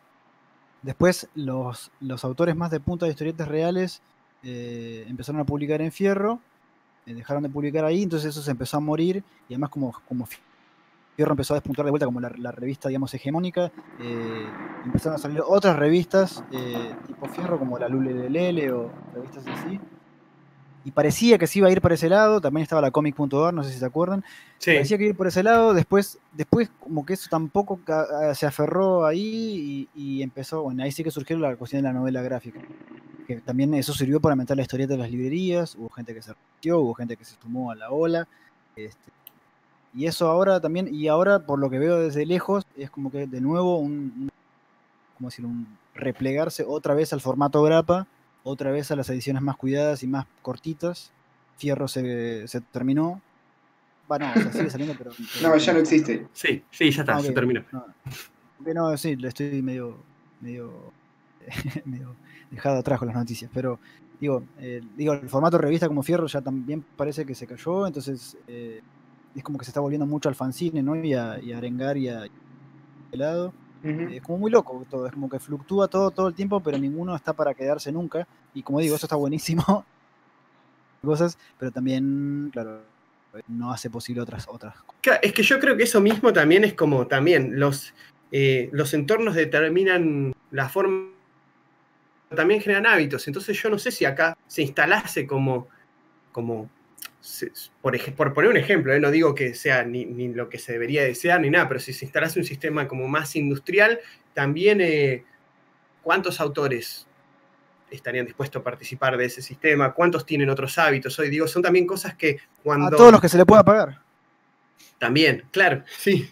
Sí, sí, sí. Este, no- no es tan Digo que es eso, son como hábitos que se van como también, eh, y acá también se instala como un poco el hábito del cambio por justamente te- que las situaciones van cambiando. Entonces, Sí, eh, Sí, bueno, pues el, el argentino en general, por eso antes lo comp- país en general, digo, pero me parece que el ambiente de la mucho de argentino en el sentido de buscavidas, ¿no? De siempre estar todo el tiempo buscando la forma de hacerlo, no importa cómo. Está bien, si no se puede hacer novela gráfica, lo hago en fotograpa en diferentes volúmenes. Si no se puede con eso, lo hago online. Es como que están Sí. todo el tiempo buscando Sí. la manera de salir adelante y eso para mí es lo mejor que tiene, por lejos. y, y también mismo con las... Más también- allá de la calidad de los contenidos, que son apreciaciones subjetivas, Ujú. digamos, la, Sí, sí. eh, Sí, pero también viste con la Fierro pasó, más o menos pasó lo mismo, porque está bien, ya no podíamos publicar más en la Fierro, entonces que recopilamos esas historias en un libro. Y ahí, medio que la época donde empezaron a salir todas estas novelas gráficas, muchas venían de época Fierro, digamos. O sea, Sí, sí, también, algunos, algunos sí, otros no. sí, hay- como que también van naciendo como de, de esos lugares y se van como... Es como la misma línea, pero que va como tomando diferentes rumbos. Eh, No, bueno, también muchos, también supongo que muchos autores habrán entendido de que el método de producción de la novela gráfica, digamos, lo que es la industria no se lo banca. Las ventas no, no alcanzan para bancar ese modo de producción, entonces listo, se sacó eso y se procedió a otra cosa. Por eso digo, el argentino tiene esa cosa, esa capacidad de reciclarse constantemente que me parece fenomenal. Eh, pero al mismo tiempo, por ahí hay veces que digo, pucha, habría que insistir un toque más con esto para que finalmente. Sí, sí, arraigue. Pero Sí, bueno, de hecho, eso me parece un poco que pasa con, va, con, con las novelas gráficas hoy en día. Me parece que habiendo tanta producción de, de- de- de revistas y de fanzines y de cines, que los cuales yo soy parte, digamos, también me parece que pasa que está medio dividido el público. Hay, hay público que es únicamente es- solo, se lle- solo va a la carpa de fanzines de la crack, y hay público que solo se lleva de editoriales que tienen libros de más de 200 páginas. Sí. bueno es, que ahí, es que ahí volvemos al tema del estilo también. Sí. sí, sí. Y también, No es, el mismo, no es el mismo tipo de material que encontrás en la es otra Exacto. principal. sí, y también eh, es- esto que vos que decían recién de, de que hay cosas que no terminan de arraigar. También, si vos imaginás dentro de cinco años, tampoco sabés qué, qué editoriales van a estar y qué editoriales no. Porque también así como eh, va cambiando la, la, la- la vida de, de- de la gente, como no hay como una industria, digamos, que, o, o ciertas cosas muy estables que hacen que los proyectos como que se sostengan más allá de las variables y también por los hábitos de la gente, porque justamente como estamos habitados a- habituados a cambiar todo el tiempo, mucha gente que por ahí se agota mucho más fácil de, de- o se, se aburre mucho más fácil por ahí de hacer algo y cambia a otra cosa. Eh, Sí, bueno, el, dentro el de la historieta, el- ¿no? el autor cerilla de que mencionaba eh, Matías Chenzo, ¿no? Totalmente. Y también hay un montón de gente, eh, sobre todo esto yo creo que lo vi este año, hay mucha gente que hace tres años tenía toda la pila para producir y para hacer cosas y que por varias razones, ya sean porque no pudo producir más, eh, pero también hay gente que encontró otros puntos en los cuales le gustaría trabajar y dejó de hacer historieta, digamos. Eh, y eso también tiene que ver con lo difícil que es hacer historieta, o fue hacer historieta este año. Y también es como eso, ¿no? Eh, el hecho de, de que todo sea como 100% eh, inestable, también como vos decís, ¿no, Pablo? Sí, cambian la vida de las personas, Claro, no solamente entonces, las te- cuestiones. hace, hace que no sea tan raro o tan difícil, o sea, estamos, a- o, o sea, nos acostumbramos a eso, a que de repente, bueno, la editorial fundió y hago animación, no sé, como creo que estamos acostumbrados a eso, a que Sí, todo... hago ani- hace, hace animación un tiempo y después cuando está estable de nuevo, arranca otro proyecto Ujú, editorial de otra claro. forma y así. Sí, sí, sí. Entonces, como Otra que- cosa que no, no- quería parece- quedar fuera del tintero también, que en esto que hablamos de, de- del estilo, eh, hablamos por ahí menos de escritura, pero yo creo que también esto de que el, el- el medio determina también, algo, a veces el medio determina la forma, la cuestión entre lo serial y la novela gráfica también cambia mucho el modo de, de escritura. Yo lo que creo que más he notado leyendo y también escribiendo un poco es que en, en- en términos, digamos, de, de- de algo cerrado como una novela gráfica, se, se piensa mucho más por ahí desde la estructura todo lo que se dice, ¿no? como desde el contenedor, y, en el otro como que ya hay un contenedor como fijo en, términos, digamos, de, páginas por ahí, en la serie, ¿no? Pero muy abierto en cuanto a lo que está dentro, y, y por ahí hay como como que está menos como que es más espontáneo esto que decías, como un poco como pasa con el manga, como lo que se va diciendo es mucho más abierto a los vaivenes, digamos, mm. de, de, lo que va sucediendo y por ahí es más agarrado de los personajes y... Sí, como si es escribiendo por ahí más sobre la marcha. Pero eso es porque a mí me parece que con eh, los guiones eh, en, la historieta, eh, acá en Argentina, con la gente que, con mucha gente, muchísima gente que escribe, como también le pasa con, la gente que dibuja, es que me parece que también hay una diferencia entre el estilo y el género. Eh, bueno, muchas, personas. Entonces me parece que hay mucha gente que escribe eh, de, en, de, diferentes, en diferentes géneros, ¿no? Un día te hace un policial, otro día te hace bla, bla, bla, pero en realidad su estilo no cambia mucho.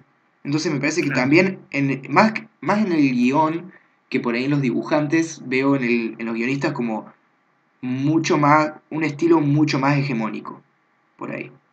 O mucho más estable, decís vos. Mucho más repetido, pero, digamos. Pero eso es común igual, no me parece raro. o entre todos decís? Entre todos. Eh, por ahí me, ah, estoy, me estoy quemando solo, pero me parece eso, o sea, yo veo como, si bien hay mucho también repetición en formas de dibujar entre los dibujantes, hoy en día yo veo que es más común ver repeticiones por, el hecho de que está más anclado a lo genérico en cuanto al género, eh, más repeticiones como literarias. Cuando en realidad eh, la historieta también tiene, puede abrirse a, diferentes formas de contar, digamos. Sí, pero eh, también puede ser que tenga que ver veo con que, Perdón, pero termino. Como que yo veo que, no hay tantos experimentos como por ejemplo los de Berliak con todo esto de la historieta documental. No hay tanto de, de ese tipo y si hay más experimentos de, de, de, cómo contar ciertas historias, pero que no tienen que ver específicamente con eh, un cambio en la forma de escribir o en, el, en, el, lenguaje, digamos.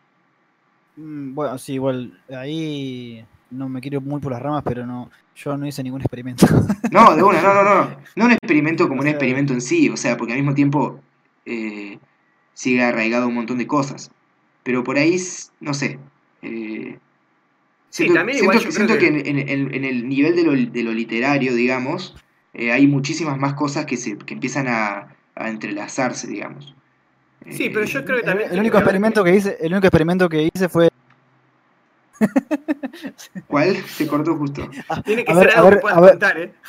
a, ver, a ver si. No, el único experimento fue a ver si alguien lo compra, digo. Voy a probar a hacer este cómic y, eh, ver si alguien lo compra. Pero digo, a la hora de hacer el cómic, digo, no en ese cómic en puntual yo tenía claro cómo lo quería hacer y cómo iba a resultar. Obvio, obvio, obvio. En ese sentido sí, no, no, no le decía experimental tanto por ahí en ese sentido. Eh, pero sí, totalmente. Yo no lo estoy diciendo, no estoy diciendo como, no lo estoy diciendo como algo malo para nada, ¿eh? ¿eh? No quiero que suene como así, que estoy fajando a gente que, nada, para nada. Eh, pero sí me parece que eh, eso por ahí. y también me parece porque tiene que ver con que Perdón, ¿eh?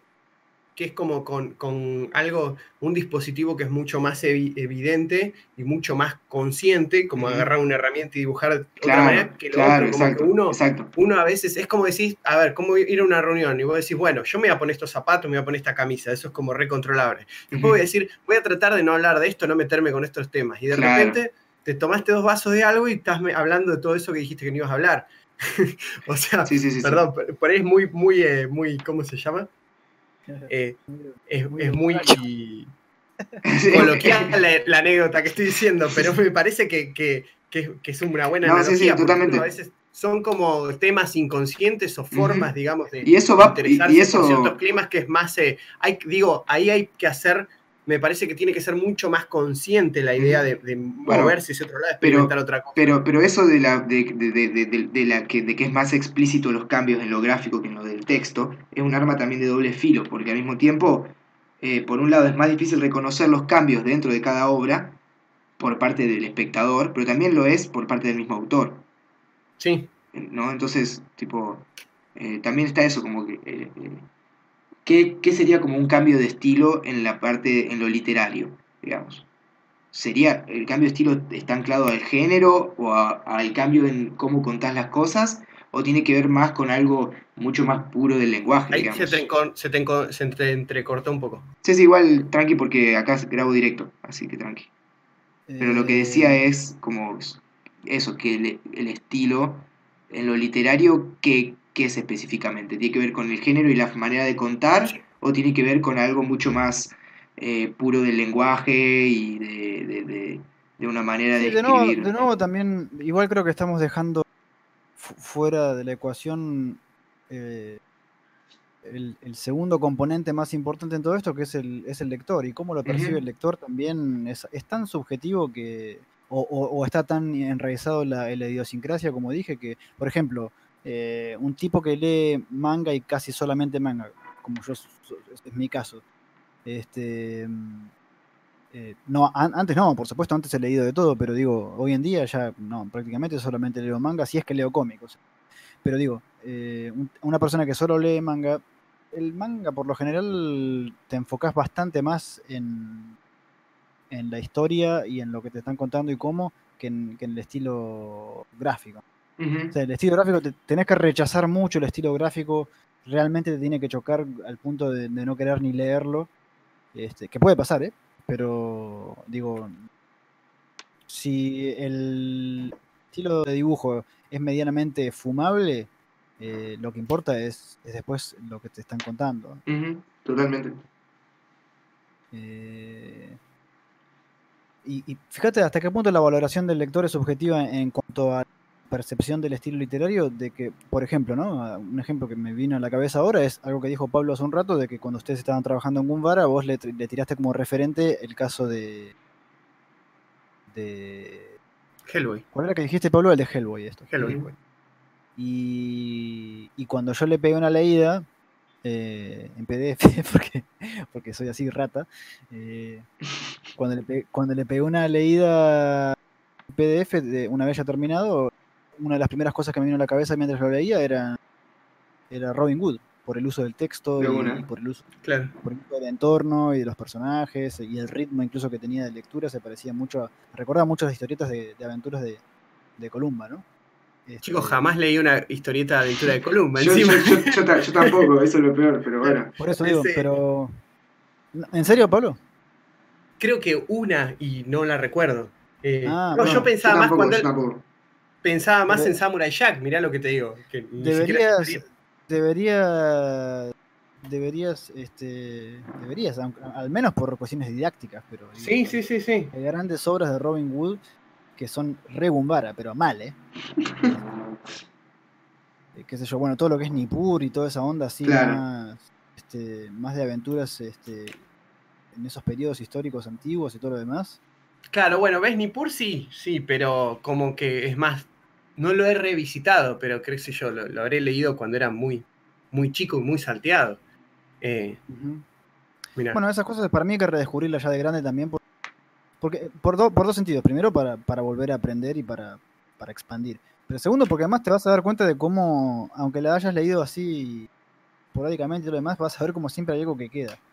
Sí, es, que bueno, yo a eso voy, digo, con la diferencia entre cuando uno escribe, creo que cuando uno escribe como muy a conciencia de un estilo que quiere lograr, por ahí va a como influencias como mucho más conscientes o temas que a, conciencia decide tratar. Pero en este caso que fue medio, medio que es algo que se definió sobre la marcha, es que, que lo íbamos a, a encarar la escritura nosotros, aparecieron como mucho más las cosas que por ahí leí de casualidad de chicos o que, que, ¿cómo se llama? O cosas de aventura que nunca me he planteado hacer, pero que siempre he consumido. O sea, digo, desde Caballero Zodíaco, pasando con Samurai Jack, hablando más de series, eh, a, otro tipo de lecturas, digamos. Cuando vuelva de mi viaje, voy a ver si te mando algunas cosas de Columba y vas a ver que, que tengo razón. a full, sí, sí, sí. Eh, y, también me parece que ahí, digo, ahí vamos a algo que hemos hablado nosotros. Creo que desde la escritura se puede notar mucho más a todos estos cambios que, que vos decías. En esto, nosotros hemos hablado con Verla de esto de que a veces, como, qué sé yo, yo, yo creo que hace unos años yo me, limitaba a la idea de hacer otro tipo de cosas por una noción muy cerrada de cómo quería hacer, por ejemplo, una visión como muy dura de qué tipo de autor o hacedor o como le quieras llamar quería hacer. Y, después en un momento empecé a pensarlo más en términos de cómo hace un músico, digamos, que un músico eh, hoy hace un tema solista que por ahí tiene toda una carga como muy personal consciente, después se toca en una banda, pero eh, como más lírica, y otro día toca por ahí solamente, o sea, y en esa compone, y en la otra toca la guitarra en una banda de rock, y en una trata de divertirse, en otro trata de hacer algo muy emotivo, me parece que en, ese sentido... Eh, a mí por lo menos yo siento que así se me hace más lúdico, más flexible, digamos, pensar como el hacer historieta como en, esos términos tan amplios de hacer música, digamos, ¿no? sí, sí. Creo, que de esa manera se nota más también las variaciones en, en, los guiones, me parece, en lo que, yendo a lo que decías vos recién. Sí, después también tenés el, el, que, quien hace siempre lo mismo todo en todos los discos, digamos. Eh, sí. Pero bueno, che, hablando de todos estos temas, en realidad eh, nos da pie un poco también ya para pasar a la entrevista que tenemos hoy, que, de hecho se, de alguna manera se toca se toca mucho estos temas por una razón de, fuerza mayor, porque es creo que yo, una de las características principales del entrevistado, así que vayamos a ello. Vamos nomás. Vamos.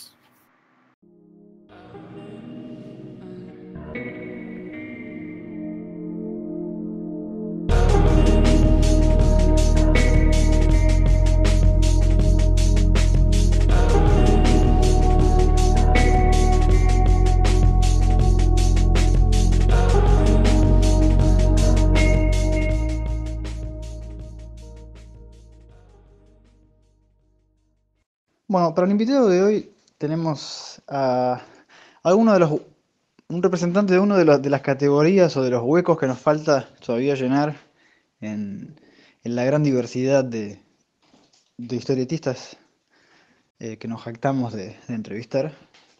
Diversidad en el sentido de, modos de producción, ¿no? Eh, entonces, hoy tenemos a alguien que que para ser tan joven, la edad que tiene, es, muy prolífico y ha trabajado en numerosas eh, industrias. En todos les ha ido muy bien. Ha trabajado con, con Trillo, ha trabajado para Image, ha trabajado para Francia, para, para megacorporaciones editoriales francesas. Este, así que nada, va a ser un gusto charlar con él, el señor Pablo Túnica. Bienvenido al programa, Pablo. Bueno, muchas gracias a todos y me alegra estar en el programa, en realidad. Bueno, Pablo, vos sos una persona que, por eso decía, sos una de las categorías que nos faltaba cubrir, porque sos una persona que, al contrario que la gran mayoría de entrevistados que hemos tenido, incluso de distintos países, ¿no? Hemos tenido gente de Perú, gente de México, eh, gente de, Vamos a tener gente de España también, bueno, en fin. Este, digo que la gran mayoría eh, suele recorrer ese camino que es pasar por lo independiente, por el fanzine, y, después por ahí alguno que otro, ¿no? Trabaja para, algunas industrias. Eh, pero vos, digamos que sos más de, a pesar de tu edad, que sos muy joven, recorriste el camino que siguieron por ahí generaciones anteriores, ¿no? Que era el de mandarte directamente a la industria con muestras y todo lo demás.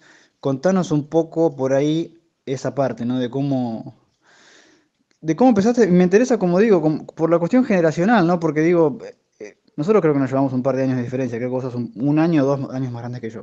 Y digo, para mí, a mí nunca se me hubiera ocurrido eso de, lanzarme directamente a buscar trabajo, por así decirlo. Eh, e, era como una noción que, en esa época, cuando yo recién empezaba, era como que ya estaba muerta esa, esa, esa idea de que se podía hacer eso. Sin embargo, vos lo hiciste. Así que contanos un poco eso, cómo, cómo empezaste. Eh, hola, Berliak. Mira, eh, yo en realidad eh, era muy... yo tengo 36 años, no sé, no sé qué edad tenés vos, pero... No sé si nos llevamos mucha edad, pero... yo, yo, me acuerdo que digamos, mi primera época en la que eh, tomé como decisión eh, hacerme historietista y definitivamente dedicarme a eso, porque en esa época estábamos eh, con mi hermano tratando de ser músicos y trabajábamos de eso, hacíamos cosas con él, tocábamos en lugares. Mi hermano mellizo también es historietista, es Martín Túnica, es, otro tipo de historietista, ¿no? Hace otro tipo de historietas, pero eh, los dos empezamos al mismo tiempo y éramos muy amigos de Juan Sáenz Valiente que vivía muy cerca de, mi casa. Entonces nos pasaba, trasnochábamos, siempre estábamos despiertos de noche dibujando, dibujando, porque tanto mi hermano como yo dejamos la escuela porque nos quedamos libres muchas veces, entonces repetíamos todos los años. Y un día dijimos, bueno, basta, quedémonos dibujando, intentemos saber si podemos lograr algo con la música o con el dibujo. Y Juan estaba muy cerca, estaba a seis cuadras.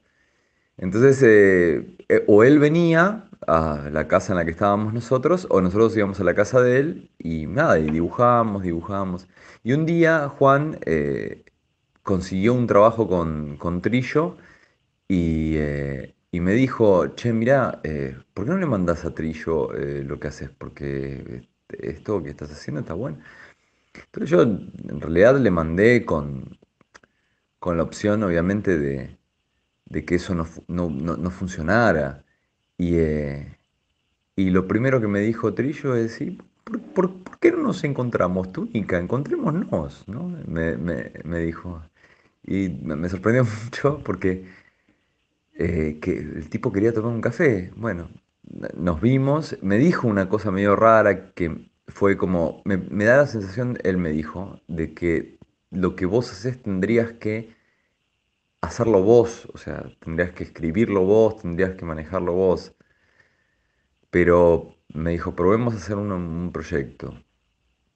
Que de hecho, de ahí, ahí, ahí empezó todo. De hecho, es más, empezó una gran amistad muy, muy, muy grande hasta que, bueno, eh, después Carlos murió, pero eh, fue un, eh, una, fue un momento como demasiado idílico para una persona que tenía, no sé, yo en ese momento tenía 21 años, no entendía nada, era imposible, ¿no? lograr conseguir algo de, trabajo con la historieta. De hecho, es más, a Sáenz Valiente, a Juan, lo conocimos eh, por un concurso de historietas que él sacó como un primer lugar y nosotros sacamos un segundo lugar con mi hermano y nos dio mucha bronca porque era horrible la historieta de Juan y estaba mucho mejor la nuestra y ahí lo conocimos. Tenía rastas Juan Sáenz Valiente en esa época. Bueno, no, no, no estoy en contra de las rastas, pero bueno, un poco sí. Yo también estoy en contra de las rastas. Estoy en contra de las primeras historietas de Juan Sáenz Valiente. en realidad estamos, estamos muy a la par en ese sentido. Pero bueno, Juan es una gran persona y un gran profesional, ¿no? Así que le mandamos un saludo este, es muy curioso que contás, porque yo también fui músico muchos años, también profesional, trabajaba de eso y después como que, ¿qué será, no? Que los músicos después, ¿será que el rock ya llega, tiene un límite, ¿no? Y, toca el, momento de, sentar cabeza y, sentarle el culo en el tablero, supongo también. Este, entonces, vos digamos, entras por la puerta grande, eso es lo que voy y eso es lo que me parece extraño y distinto de tu caso y, por eso también quería entrevistarte. Este, mm, entonces supongo, esto estoy adivinando, ¿no? Pero digo, de trabajar con, con Trillo a entrar en el mercado francés es básicamente lo mismo, es un enroque vendría a ser, ¿no? Este, contanos también un poco eso. Eh, porque e, esto también quiero que sirva de, puente a, lo que viene después, que es ya más el mercado norteamericano. Pero digo, vos empezás por, bueno, en fierro, por supuesto, pero digo, internacionalmente el, primer salto grande que das es mirando hacia Francia, no hacia Estados Unidos, ¿no? Claro, lo, lo, lo, que sucede es que con mi hermano este, va a ser plural esta entrevista porque es imposible dejarlo afuera, mi hermano mellizo. Eh, un día eh, teníamos, debíamos tener ocho años y encontramos no solo eh, Akira, que Ediciones B, no, no sé quién lo sacaba en esa época, eh, eran esos tomos de color, en color, que nos quemó la cabeza, no entendíamos nada, o sea, había gente que tomaba pastillas, andaban en moto, se peleaban, se pegaban, había corporaciones, había golpes de Estado, ¿no? Era, era, era como una especie de Lita Carrió, ¿no? Había un universo. Hay Litas Carrió en Akira.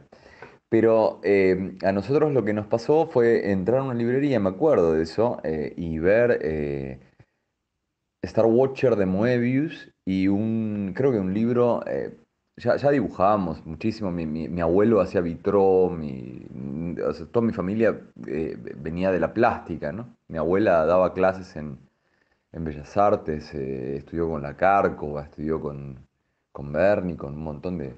No, Berni no, porque era un poco más joven, eh, con la Cárcova y con, con, bueno, con esa generación de, pintores argentinos. Pero entramos en esa librería con Marto, con mi hermano Martín, y vimos el libro de Moebius Star Watcher y un libro de Egon Schiele. Y, eh, y los dos nos tipo cautivaron, además del de Akira, ¿no? Entonces nos compraron los tres. No sé por qué ese día fue eh, generosa la actitud de mi padre o mi madre, no, recuerdo cuál fue, pero no es importante. Pero nos compraron los tres y de- deliramos, ¿no? Obviamente cuando volvimos a casa mirando eso. Con lo cual, digamos, la, la- aptitud siempre fue o la semblanza, la, la, la, el, el- ah, el- el- el- el objetivo siempre fue eh, el mercado francés, porque lo que entendíamos nosotros como historietas, nos gustaban los X-Men, nos gustaban algunas de esas cosas, pero lo que entendíamos como historietas nos encantaban, pero eh, era lo que dibujábamos nosotros era más cercano a lo de Moebius y al manga, que eso es otro universo, ¿no? Pero bueno. Eh, pero bueno, la, opción era el, mercado europeo. Y con Trillo lo que se te abre es una puerta enorme, gigantesca, ¿no? Es como una especie de... Llegaste bien a la fiesta, ¿no? No llegaste tarde a la fiesta. Eh, entonces, eh, aunque dibujaras un poquito mal, en esa época yo, no sé, yo miro igual a los dibujos de ayer y me parecen mal, pero eh, te daba como una entidad, es el nombre de Carlos Trillo, ¿no? Era algo muy importante. Eh, sin, si- sin embargo, eh, nos rechazaron varias veces eh, el libro. Nos lo quiso, nos lo quiso comprar Dargaud, el primero que quisimos hacer, nos lo quiso comprar Dargaud. Después lo, se, se- se arrepintieron y lo compró Galimard, el primero, ¿no? que hicimos, que fue Gi- Giuseppe en América o Giuseppe en América, que salió acá por, lo editó Liniers. Teníamos la idea de hacer una historia que fuera la primera fundación de Buenos Aires, pero de terror, ¿no? Eh, una, una historia de terror. Y eh, eh, originalmente el personaje era un grumete normal, ¿no? Pero a mí me pareció mejor un enano, y esto es antes de Game of Thrones, y no me estoy dando demasiado, no es un acto vanidoso el mío, es real. Eh, Yo digo que sea un enano, porque me, parecía eh, muy importante dibujar, me parecía muy interesante dibujar un enano. Y para eh, informarme o documentarme con los enanos, hasta tuve que ver pornografía de enanos que es muy rara la pornografía de enanos porque en la, bueno, hay cualquier tipo de formas en la pornografía, pero en la de enanos hay, o sea, las lógicas son enana con hombre normal, ¿no? De estatura normal. O enano con una mina de estatura normal. Después está entre enanos, ¿no? Pero hay como una, una, una lógica medio fetichista y un poco perversa y eh, interesante inclusive de eso. Por supuesto, la pornografía de enanos es lo mejor que puedes eh, elegir para mí, eh, para dibujar después enanos.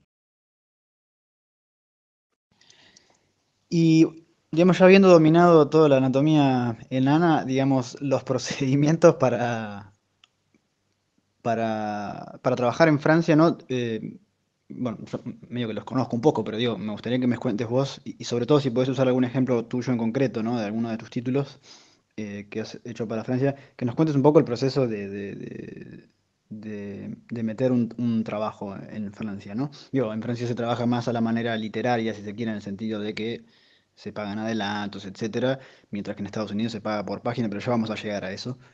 Pero digo, eh, que nos cuentes un poco los protocolos, digo, para los oyentes, porque por supuesto muchos de los oyentes, si no la mayoría de los que nos escuchan, eh, también son o historietistas, o aspirantes a historietistas, o, o historietistas frustrados, este, pero digo, gente que, gente que le podría servir la información que a mí, incluso a mí muchas veces me han preguntado por redes sociales, ¿no? Pero digo, me gustaría que nos cuentes en tu caso puntual y si puedes un ejemplo tuyo en concreto, mejor, eh, de, cómo son los, los, procesos laberínticos para...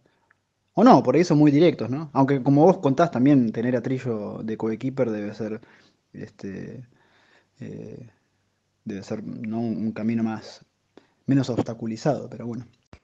Bueno, yo, yo sigo trabajando para, para el mercado francés. Eh, ahora estoy haciendo una, para Glenat, una- un libro sobre, sobre Philip Dick, que es un personaje que me interesa un montón. Pero eh, eh, en general siempre son muy... A ver, ¿cómo explicar esto? Eh, Son, son muy mezquinos. los, los americanos también, los norteamericanos también son mezquinos en ese sentido pero son un poco más, no sé cómo decirlo, más honestos, o sea, no, no ponen la idea de, lo, lo autoral, o sea, ellos directamente te dicen que es, esto es un producto y, bueno, lo autoral lo, lo pondrás vos, ¿no? O sea, siempre. Eh, eh, En cambio, en, en Francia se juega un poco más con lo- la idea de lo autoral y qué sé yo. Y, eh, y lo que sucede en general en los contratos es, es que vos firmás y entregás todos los derechos, o sea, entregás los derechos por muchos años. Si no te- yo trabajo sin agente, ¿no? Si, eh, entregás los derechos para cine, para videojuegos, para lo, para lo que sea que se les ocurra hacer, que es rarísimo. con mis libros es imposible hacer videojuegos, ¿no? O sea, libros sobre prostitutas en la boca o o una biografía sobre Dick, o, mismo la primera fundación de Buenos Aires. Digo, no sé si, bueno, por ahí de la primera fundación de Buenos Aires un buen videojuego se puede hacer, pero, eh, pero les, les entregás, de alguna forma les entregás todo, ¿no? Y después este, cobrás ciertas regalías mínimas, pero cobrás ciertas regalías y el libro se vende. Que no es el caso, ¿no? Porque en general lo que, que no es mi caso, lo que en general suele suceder es que los autores argentinos, eh, eh, eh, salvo excepciones, pero muy particulares, ¿no? Es decir, de otras generaciones. Bueno, hay, hay, hay en, en- en- nuestra generación hay, algún, alguna excepción también, pero no son libros que venden mucho los, de los autores argentinos, pero sí dan categoría. ¿no? Como los libros de Sáenz Valiente, los libros de... Hay, eh, Lucas Nine, hay libros que dan categoría a la editorial. porque publica un autor argentino? Porque en Francia está vista la historieta argentina como una historieta que tiene como cierta eh, eh, validez, cierta, cierta curaduría, ¿sí? artística. Entonces te hacen el mismo contrato que a todos, vos vendés poco, pero bueno, vos lo que sabes es que tenés un- una especie de, de plus en, en- en Francia siendo argentino, ¿no? O sea, sabés que ahí te van a mirar de otra manera, ah, bueno, no, esto es un artista argentino, qué sé yo, ¿no? Es- es distinto. De cualquier manera, te digo, la verdad es que funcionan todos los mercados iguales, o sea, eh, la parte artística eh, la pone uno, la parte autoral la pone uno, no existe, o sea, en ningún otro lugar más que en uno. Eh, después, el editor de lo que se preocupa, hay muy buenos editores, pero de lo que se preocupa más que nada es de vender el libro. Lo que quiere es vender el libro, no, no otra cosa. Yo recuerdo una cita con, con un, un- gran editor de, de Dargaud, gran editor, ¿no?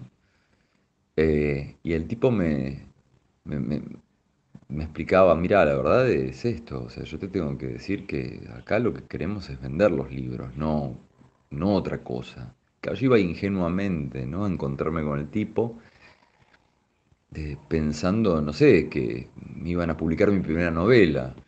Y en realidad eh, era otra cosa, ¿no? Era, era, otro mundo. Aunque les encanta también. Pero eh, el, el mercado francés no es muy diferente al mercado norteamericano ni a otros mercados que he conocido. el español por ahí es distinto, pero porque es como más de rebote de otras cosas.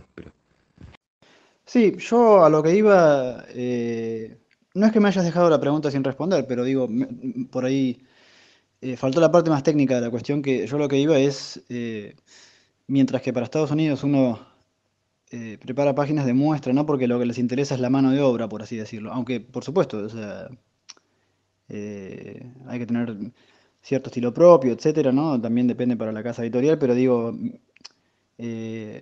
los procedimientos para, para, mostrar proyectos son distintos, ¿no? Entre Francia y Estados Unidos. Entonces me hubiese gustado que, o me gustaría que nos cuentes por ahí las diferencias en ese sentido más técnico de la cuestión. Este, y, pero reitero, que, que utilices como ejemplo un caso tuyo, ¿no?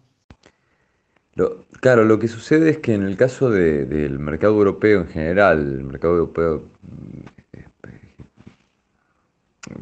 básicamente Francia, pero cualquier otro, otro, otro país, en mi caso, a mí siempre me sucedió lo mismo. Digo, lo- los proyectos se presentaban completos, o sea, vos presentás tu concepto, tu idea, tu, tu propuesta de- de obra. Y, eh, y en esa obra, la obra puede ser justamente plural, puede ser eh, múltiple, digo, puede haber un colorista, puede haber diferentes este, personas trabajando con vos, ¿no? No un tintador, un, un, un- fondista, un guionista, un dibujante, no importa. El caso es que se presenta finalmente como una obra en sí. Después, eh, por supuesto, que eso se reparte en el contrato y bueno, esas cosas cambian, pero se presenta como una obra en sí. En el, en el mercado norteamericano, la, la- eh, es que no sé si la diferencia, pongámoslo así, en el mercado norteamericano ya está estamentada la mecánica industrial. Entonces, vos en el mercado norteamericano vos, vos presentás una obra también con un pitch, con un, con un plot, no sé, presentás un guion o una idea de guion, presentás unas páginas, que es lo mismo que haces con, con el mercado europeo. Pero, eh, claro, pero hay una mecánica en donde eh, ya hay entintadores, coloristas, letristas, eh, por ejemplo, algo que yo ha- hago en todas mis historietas es las onomatopeyas, pero por ejemplo en Estados Unidos no las hago porque hay un tipo que se ocupa de hacerlas. A veces las hacen horribles, pero eh, eh, no le voy a sacar el trabajo al tipo ese.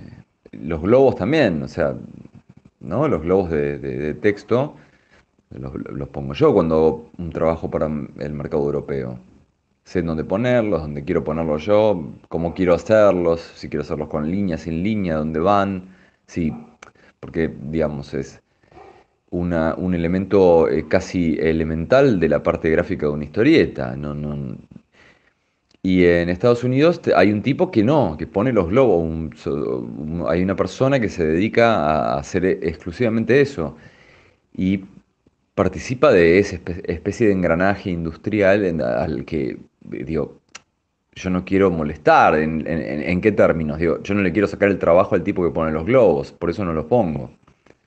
Entonces yo me limito a hacer esa parte que, para la que me contratan, para la que, para la que vendo el libro. Ahora, si soy muy caprichoso y quiero hacer un libro específico de la forma en la que yo quiero hacerlo, probablemente en Estados Unidos lo compran, lo compren, que de hecho nos pasó con, con Diego Rimbaud en Top Shelf, pero ¿qué pasa? A diferencia de Francia, los, los editores son mucho más, eh, no sé, tenaces o indagadores sobre la obra y, por ejemplo, nosotros teníamos un final que era el final del libro. Y en Top Shelf, eh, que es una editorial norteamericana, nos, eh, nos querían hacer cambiar, o sea que el libro lo querían comprar, pero querían hacernos cambiar el final. Y ahí me dejaban poner los globos como yo quisiera, las páginas que yo quisiera, lo que fuera. Pero si el final no se cambiaba, el libro no se editaba. Y por supuesto, eh, íbamos a cambiar ese final, ¿no? O sea, nosotros ya, sabíamos cómo terminaba y ellos querían que terminara bien, ¿no? Y nosotros queríamos que terminara mal, es decir, no mal ni bien, pero querían, querían, eh, es una cosa que es muy clara, que es muy, aparte, muy americana. Eh, es como un idioma el que entienden los yankees. Eh, y por eso les sorprende mucho cuando aparece un guionista o un dibujante que está un poco fuera de registro. Piensan que está mal. Lo primero que piensan es que está mal lo que hace. Porque ellos están acostumbrados, en general, están acostumbrados a como cuatro o cinco expresiones de Disney, ¿no? O sea, el tipo que eh, se sorprende el tipo que sonríe, el tipo que es irónico, ¿no? esta especie de idea de Disney moderna, ¿no? Que, es súper vetusta, pero si no ven esos, esas expresiones, si vos haces una en la mitad, vos dibujás una expresión de esas en la mitad, por la mitad, o sea, la mitad de eso, o vas más a una idea iconográfica, que sería más la del manga o la del mercado francés más franco-belga antiguo, no, no, no se entiende para, para los yankees. Es como algo muy... Para el ah, estoy hablando del mercado mainstream, ¿eh? Eh, ¿eh? estoy hablando de editoriales enormes, no, no, no del... no estoy hablando de Fantagraphics. Igual he estado en Top Shelf, imagínate, Top Shelf es Top Shelf, que no es una editorial ni mucho menos gigantesca y eh, sin lugar a dudas nos pedían que cambiáramos el final porque entienden eso, porque entienden que el final tiene que ser de otra manera, no puede terminar así. En cambio, en Francia no, en Francia, eh, ojo, nos costó 16 editores. y la, última, la última opción fue la que confió en nosotros y dijo sí, claramente, no, así tiene que ser. Porque es verdad, ¿no? O sea, vos, ¿cómo, ¿cómo vas a rescindir o vas a pactar el final de, del libro. Digo, puedes pactar otras cosas, pero no el final de un libro, ¿no?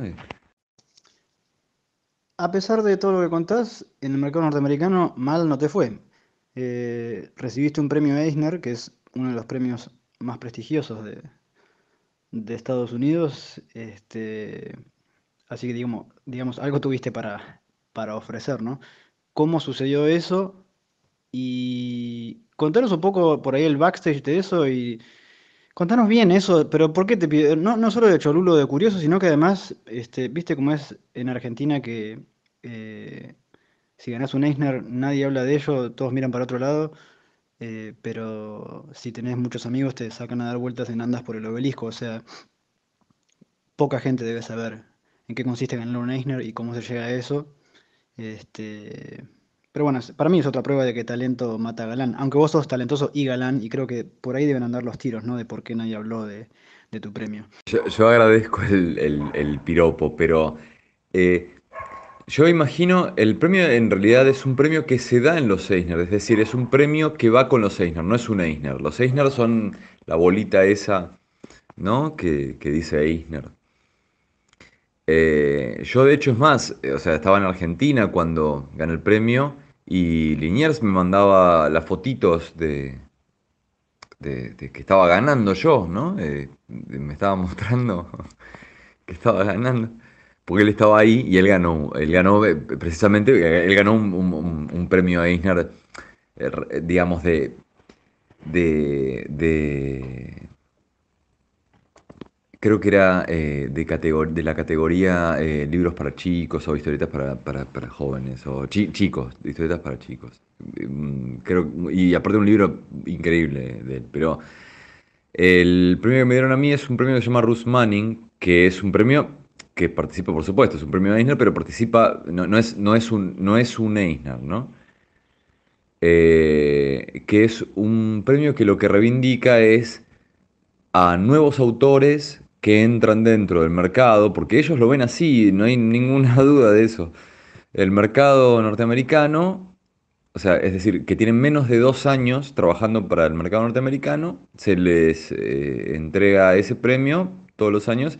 Han ganado eh, una eh, enormidad de, de autores increíbles ese premio, con lo cual yo me siento espectacularmente orgulloso, pero lo, lo- lo que, lo que yo creo, yo esto no lo puedo saber, o sea, no puedo saber qué, pensaron ellos.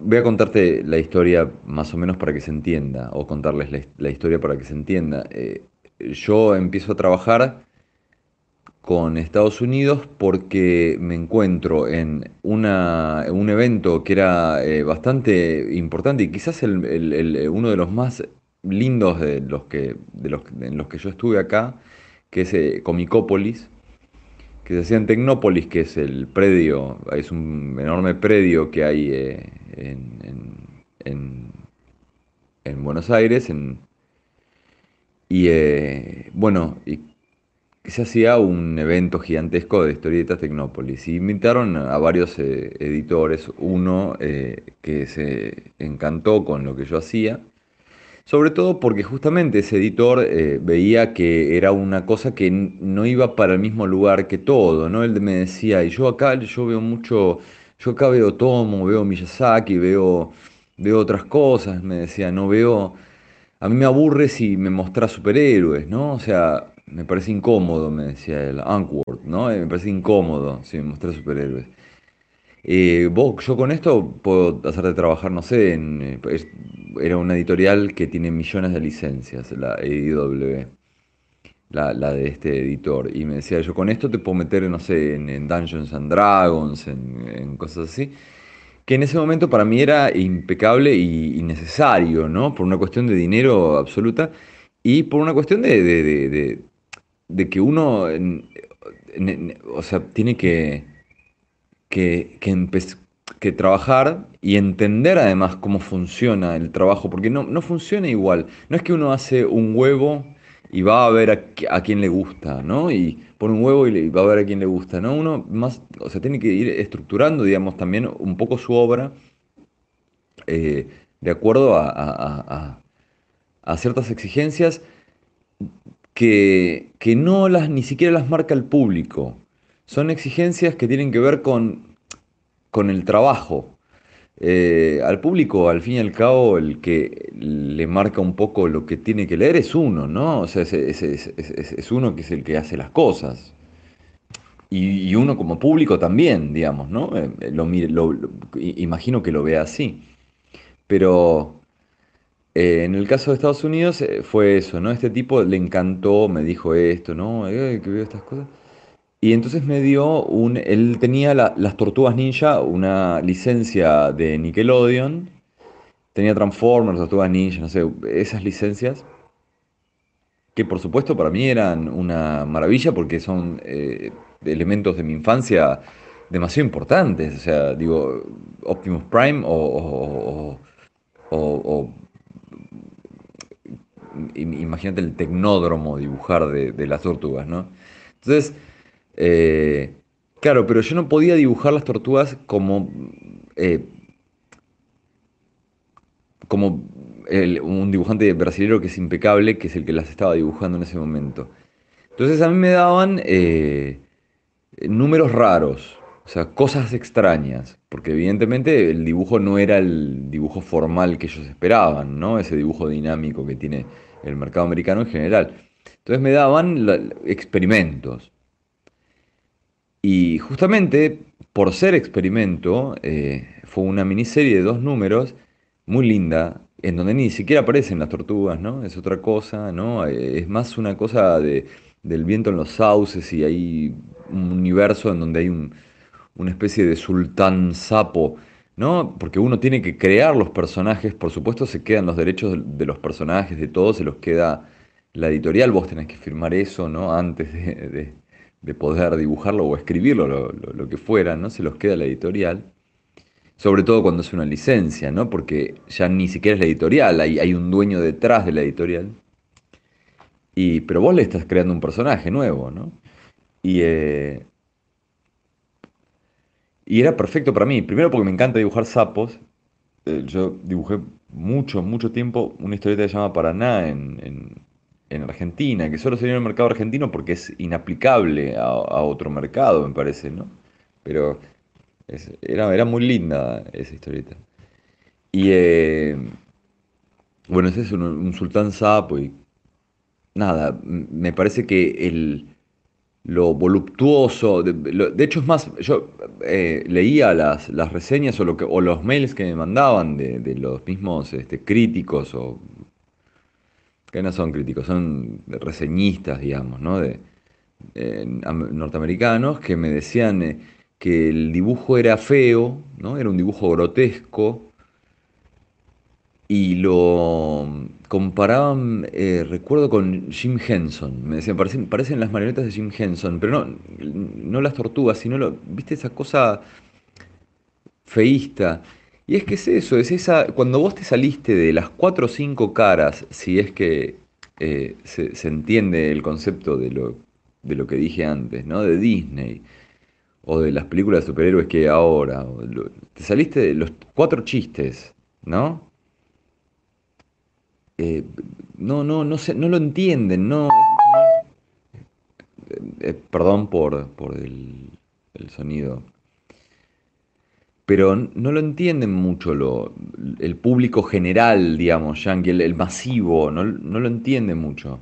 Evidentemente, algunos sí, porque por eso llegué a ese premio, pero yo para Estados Unidos estuve dibujando muchas cosas eh, y de hecho, eh, proyectos que trabajaba con el editor, es decir, o sea, que agarraba con el editor. Por ejemplo, eh, él quería que yo hiciera una de Godzilla. A mí Godzilla no me sale, no me sale bien el, monstruo, me sale mal el monstruo, no, lo sé dibujar.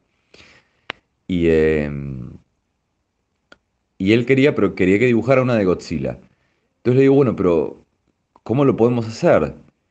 Y entonces llegamos a, una, a la conclusión de que, bueno, hagamos una historia de, de Aníbal, eh, ¿no? Aníbal, Bar, Aníbal Barça, Aníbal, Aníbal, el que cruzó con elefantes, ¿no? Aníbal. Eh, hagamos una historia de Aníbal en donde aparezca poco Godzilla.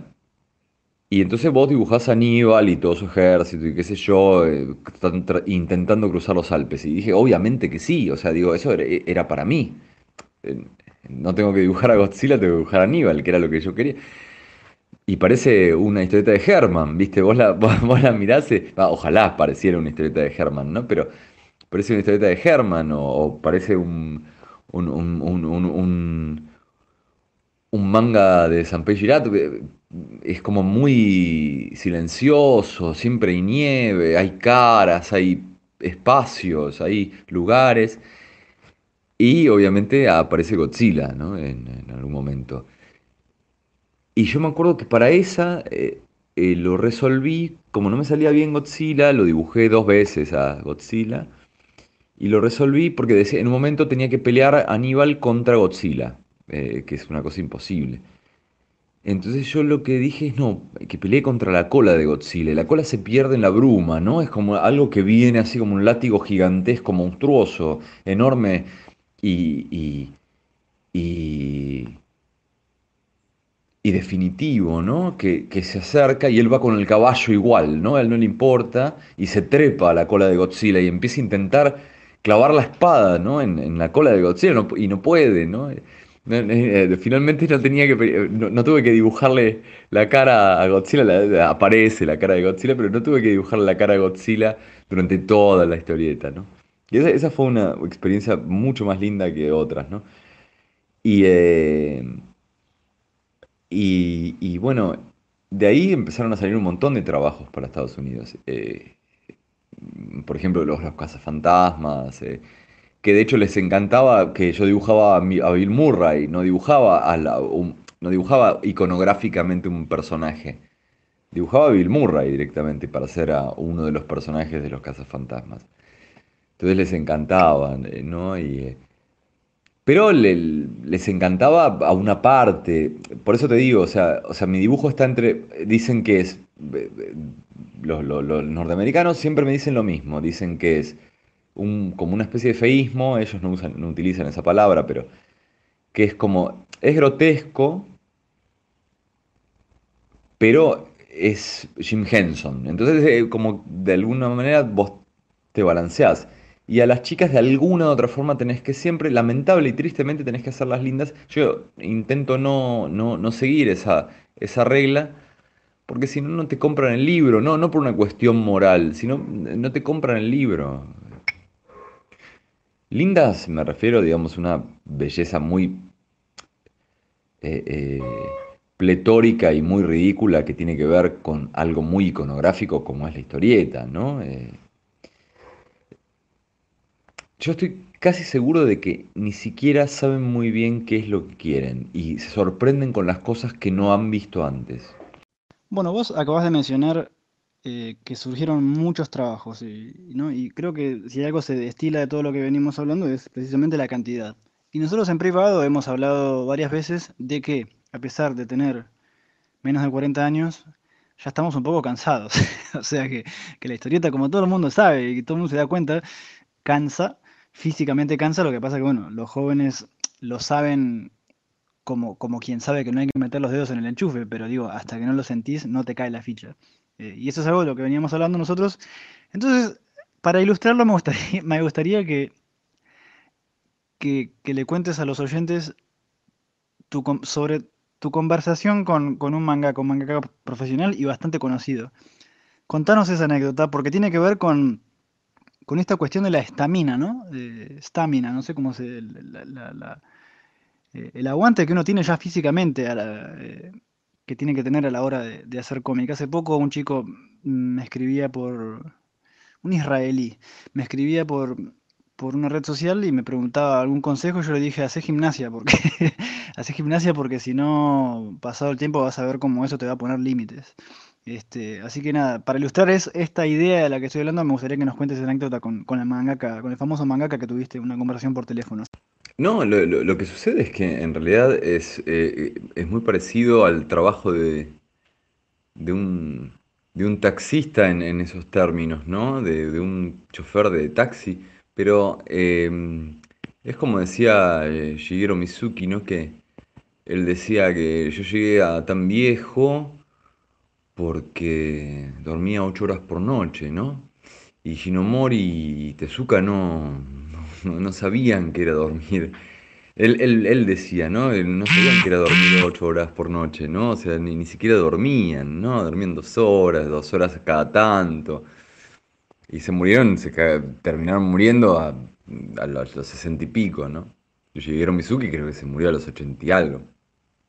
Y, eh, eh, pero bueno, la muerte te encuentra, digo, no es una cosa que, que le vas a hacer, ¿no? Te trabajes, trabajes más, trabajes menos, te, la muerte te encuentra igual, digo, es un sentido de que no es algo que, que, que, uno, que uno está, que tiene que estar pensando o preocupándose. Eh, eh, sin embargo, es verdad que hay algo de, de, de desgaste en, en, en, el trabajo de, del historietista, pero yo creo que el desgaste tiene que ver con, los, los proyectos con los que uno no... No tiene que ver con una idea de... A ver cómo, cómo, cómo explicarlo. De disciplina diaria, ¿no? De tantas horas dibujar o tantas horas trabajar. O tantas horas dedicarle algo de, de, de, que tenga que ver con esto. Me parece que tiene que ver con otra cosa. El, desgaste, el verdadero desgaste, para mí es cuando uno está trabajando y solo está trabajando. Es decir, cuando uno empieza a dibujar o a escribir, en el caso de la historieta, solo porque tienen que cumplir y, digamos, ¿no? Como, como cualquier trabajo, porque en realidad los que hemos elegido hacer este tipo de cosas somos los que no queremos hacer cualquier trabajo, queremos hacer esto. Entonces, eh, el, el, verdadero desgaste está ahí, o sea, es cuando tenés que estar haciendo algo que no tenés ganas de hacer. Yo no tengo ganas de hacer algo que no tengo ganas de hacer nunca en mi vida, no, es lo último que quiero. Y lo padezco y lo sufro Parece caprichoso y vanidoso, pero es, cierto, es completamente cierto. Es lo último que quiero en el mundo. O sea, digo, me voy a morir en algún momento, como hablábamos antes, al principio del, del, audio. y la, la, la realidad es que lo último que quiero es eso, o sea, quiero hacer lo que tengo ganas, ¿no? Entonces, eh, no, no, no a niveles este, eh, eh, exponenciales y brutales y casi crueles, ¿no? No al William Blake o, o, o como esa famosa peyorativa de Rambo, ¿no? Eh, pero, eh, o, eh, o Aleister Crowley, ¿no? Haz, haz absolutamente, ¿no? Lo que, lo que, lo que quieras, ¿no? Es, eh, es mal, mal interpretada para mí, pero, ¿no? En general. Porque es, haz, haz lo que, lo, lo que va, esto va a ser una bestialidad, pero, uy, no te estoy contando la anécdota del arte, voy a contar la anécdota del manga acá. Eh, en realidad es haz, tu verdadera voluntad, ¿no? Esa es la lógica. Haz lo que dice tu verdadera voluntad. Pero bueno, eh, es un poco bestia porque si sos un monstruo tenés que ser un monstruo, ¿no? Eh, bueno, hay que entender también el mundo cuando uno hace su verdadera voluntad y hay que entender quienes están en el mundo. Pero bueno, el- el- el- le cuento la anécdota del mangaka y me- no, no, no me, no me, no me deliro con esto porque si no es imposible.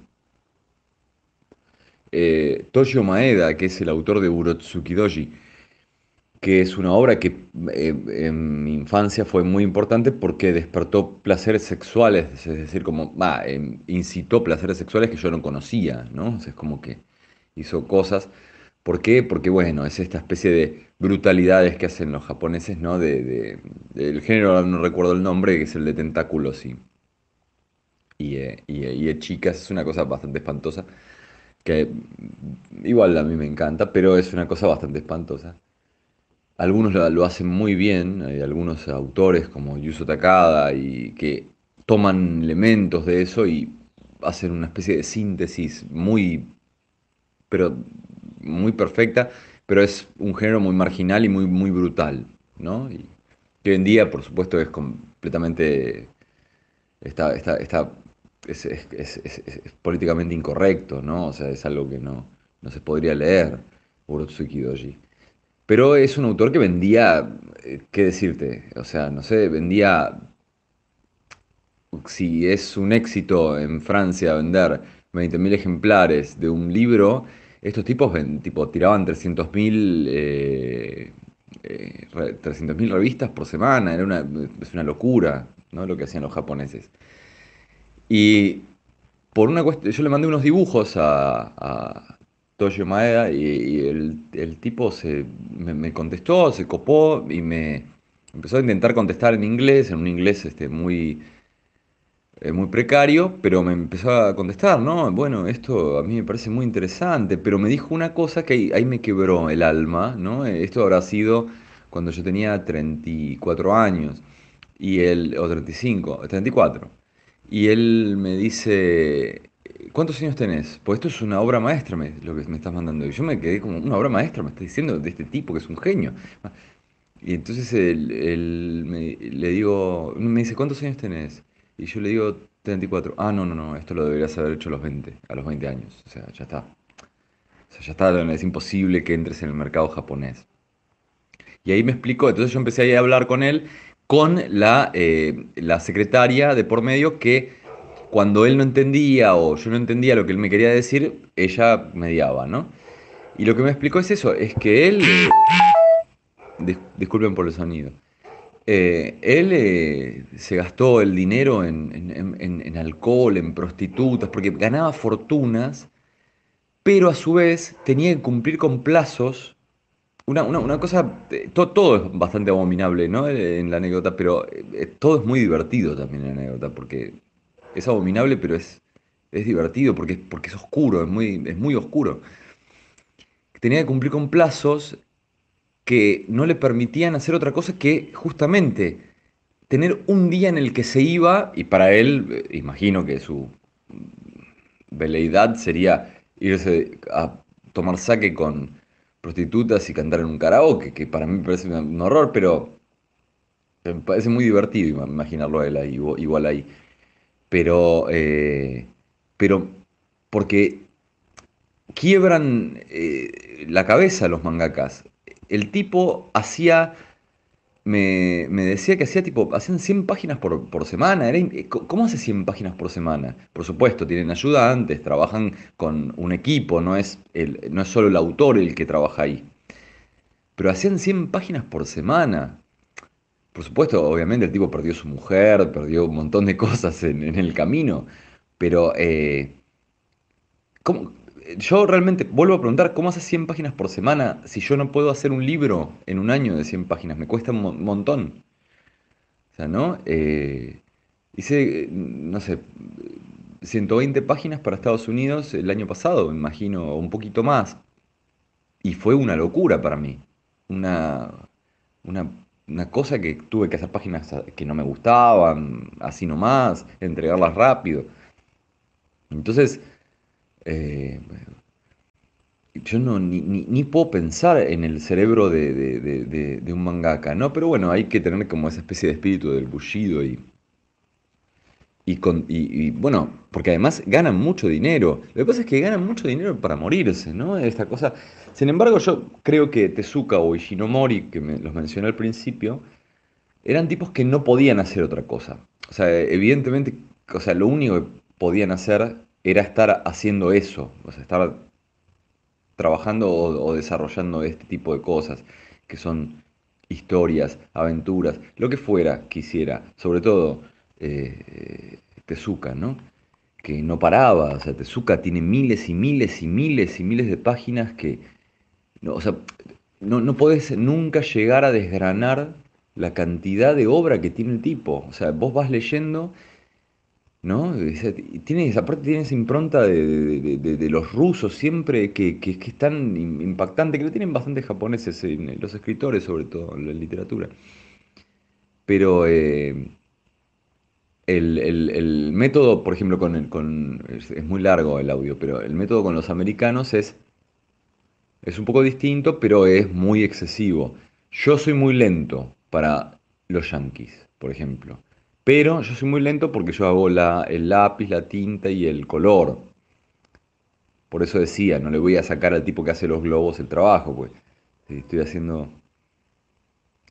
Ojalá otro coloreara, pero bueno, me pagan más si hago el color yo. Y prefiero que me paguen más, eh, sin lugar a dudas. Pero también rescindiría y me, gustaría eh, el color de otra persona en, en- mi dibujo, ¿no? Eh, y con Francia no, es muy complicado. En Francia los plazos son mucho más leves, eh, vos podés entregar mucho más tarde, pero bueno, yo de esto justo ahora no puedo hablar porque estoy en, deuda con un editor, con un libro que creo quizás sea el libro más lindo que- que- en el que trabajé, ¿no? Eh, pero estoy como en deuda, con Diego Grimbau es el libro, y, estoy en deuda penosa porque tengo la mitad solo del libro, le debo la mitad hace mucho tiempo y, es, es algo, por eso no, no, no es, no, no es- no soy el mejor ejemplo de, de puntualidad en esos términos. Con los yankees sí tenés que ser un poco puntual, pero más por el mecanismo industrial. Con los franceses es un libro, con lo cual podés tener un poco más de tiempo. Tienen sus mecanismos industriales claramente, pero tenés eh, un poco más de tiempo, ¿no? Eh, o con Italia o con cualquier otro país que, que se maneje en esos términos, ¿no? Digamos, de libro. Vos eh, la revista la tenés que sacar y si no entregaste las páginas no, sale la revista. Y si no sale la revista no- no te vuelven a contratar y lo que vos necesitas es que te contraten. Eso es una cosa que yo jamás podría eh, em, aplicar. O sea, yo no podría des- desmerecer, digamos, o sea, yo no podría pasar hambre para poder hacer mi obra, ¿no? Yo necesito trabajar y estar más o menos en, un leve mínimo confort para, para mí, eh, sí o sí, eh, una, no sé, una leve estabilidad, no existe esa tal cosa como la estabilidad, pero cierta paz, ¿no? Igual nunca la tenés, ¿no? Porque siempre estás tratando de vender un libro nuevo y un libro nuevo porque se te agotan las cosas, ¿no? Los contratos se terminan, tenés que vender otra cosa, entonces siempre estás un poco desesperado con, con, con eso, pero...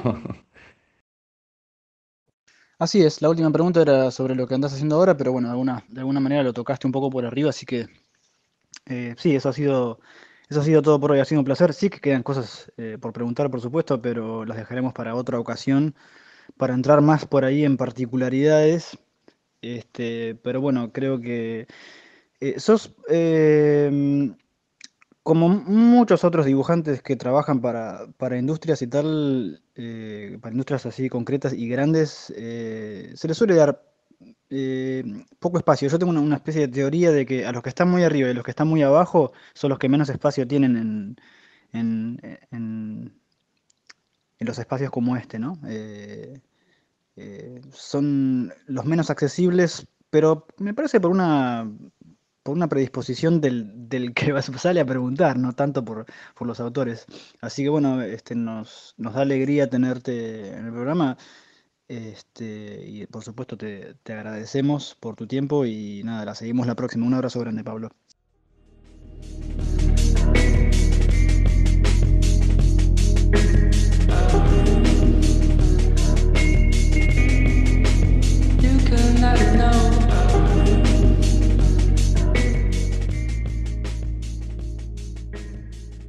Bueno, muy interesante todo lo que contó Pablo. A mí una de las cosas que, que me llamó mucho la, atención es esto que yo le he pensado varias veces con respecto a, sobre todo a la industria norteamericana, es esto de, lo que del cierto feísmo y cómo que se le hace un poco con lo que hablábamos hace un rato, ¿no? Cómo al haber una, una industria se generan unos hábitos y cómo funciona o no lo que se sale de la regla y cómo también esto de que hablamos de que algo, algo llame la atención, digo, por ahí en ese sentido es mucho más fácil llamar la atención allá que hay una, una norma como muy establecida que en un mercado que cambia todo el tiempo. Por sí, y también con esto que hablábamos de los autores y sus zonas de entorno, también tiene que ver con eso, ¿no? De cómo ir cambiando de mercado también genera un cambio de estilo, si se quiere, un cambio de historias. Eso me parece que también... Sí, bueno, es, es, algo que yo también siempre pienso y es que la, los, los, entornos eh,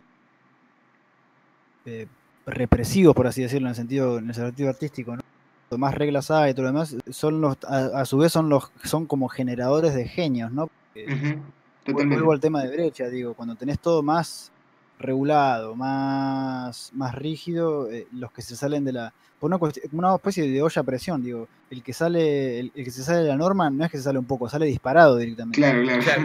sí, y además eh, suele ser el tan. El público responde también. Sí, y es tan. A veces pasa. A mí, yo, yo tuve una época por ahí en la que leía muchísimo más eh, de mercado yankee que ahora. No solo digo superhéroes, digo en general, también Image y Vertigo, un montón de cosas. me parece que también había algo de de, cómo rebuscar, como, o sea, escarbar dentro de, esa tradición para, por un lado, hacer que los que leen esa, desde siempre ese tipo de cosas lo lean y que por otro lado también se le explote la cabeza porque es algo nuevo. Entonces, eso, es muy interesante porque, porque lo que hace el mercado en ese caso, ¿cómo decirlo? Es eh, generar una especie de nueva etiqueta, ¿no? en base a lo que antes era por ahí muy loco y muy, muy experimental y todo lo demás, se forma una especie de nueva categoría. Eso está buenísimo. Claro. sí, bueno, bueno eso también es, perdón, pero eso también es la definición de hegemonía, ¿no? O sea, dentro de la, idea... Se cortó. ah, que digo que también eh, dentro de, de, esa idea de hegemonía está la idea de lo alternativo y de cómo la hegemonía absorbe eso alternativo y lo convierte en algo que empieza a ser más usual. Me parece que en esos mercados eh, como el, americano, se ve mucho esa, esa absorción. ¿no? bueno, eso suena, suena mucho a, también a, hacer acordar a lo que a lo que es punk y no es punk, ¿no? En el sentido claro, de, exacto, este, eh, Green Day se vendió, viste, y todas esas Y es como eh, bueno, mientras hagan buena música, que mejor que se vendan, o sea bueno, de hecho, hablando también de esas especies de oscilaciones, que hay algo que, viene, viene pasando, no sé si tiene que ver con las ventas, porque no estoy tan interiorizado, pero, pero hace como de, un tiempo acá, por ejemplo, DC y, Marvel en menos medida, yo lo, que he visto es que han, han lanzado como incluso, creo que DC lo hizo con una iniciativa llamada DCU, que, que son casi novelas gráficas que, ni siquiera están integradas demasiado al, al, al, universo que plantean por otro lado y con estilos a veces como muy cercanos a la animación y, y literalmente, y, lo digo de, primera mano, que tengo una conocida que entró a trabajar en una novela gráfica para ellos ahora, y que creo que sale además como en Walmart y en otros, en, otros circuitos como medios distintos. Esa, esa línea, literalmente buscan gente por Instagram, por ejemplo. Digo, claro, yendo un poco a lo que hablábamos la vez pasada, ¿no? De, también de las formas de las que, de exposición. Esta película, no, no quería hablar de esto, pero esta película del Guasón que salió ahora, es, más o menos lo mismo, o sea, es como esa idea, ¿no? De repente es como, wow, una película de superhéroes, pero que queda seleccionada en Cannes. Y bueno, como... Eh, sí, bueno, sí. Eh, no fuimos a la, mierda. Sí, no fuimos a la mierda. no, no, no, no, fuimos muy a la mierda, pero digo, volviendo, o sea, para traerlo un poco también el, tema de la, de la, entrevista, creo que precisamente actores de, esta categoría, ¿no? De, de, de, que suelen trabajar de esta manera, eh, también vuelvo a lo que decía antes eh, en el programa de la cuestión de la idiosincrasia, ¿no? Que está, hay como un cierto, hay gente que, no le gusta que, la, que haya eh, dibujantes todoterreno que se adapten y que cambien también, ¿no? parece como medio como que está mal, no sé. Y, de repente también tenés gente que, les molesta a los que dibujan siempre igual, hagan lo que hagan o, que incluso si se salen de lo que hacen siempre, precisamente porque se tienen que adaptar a otra cosa, ya automáticamente les deja de gustar, ¿viste? Claro. Hay, hay de todo, pero lo que tiene que servirle es al autor y tiene que estar satisfecho él con lo que hace también y por supuesto satisfacer las demandas del mercado puntual para el que está trabajando en ese momento. Mm. Tiene que dar lo mejor de sí y si el lector lo recibe, perfecto.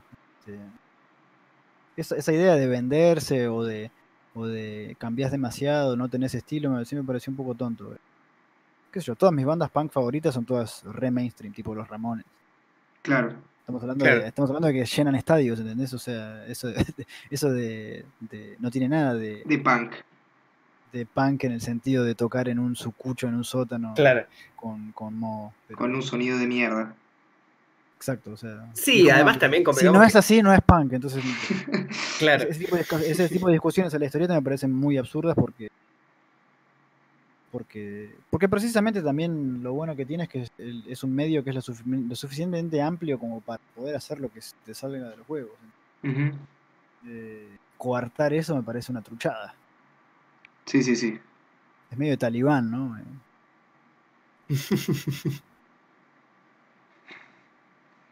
por ahí, de, más chico sí que por ahí era un toque más fundamentalista, como que le exigía a, ciertos autores por ahí jugársela más, entre comillas, pero después madurando me di cuenta que no, no tenía mucho sentido.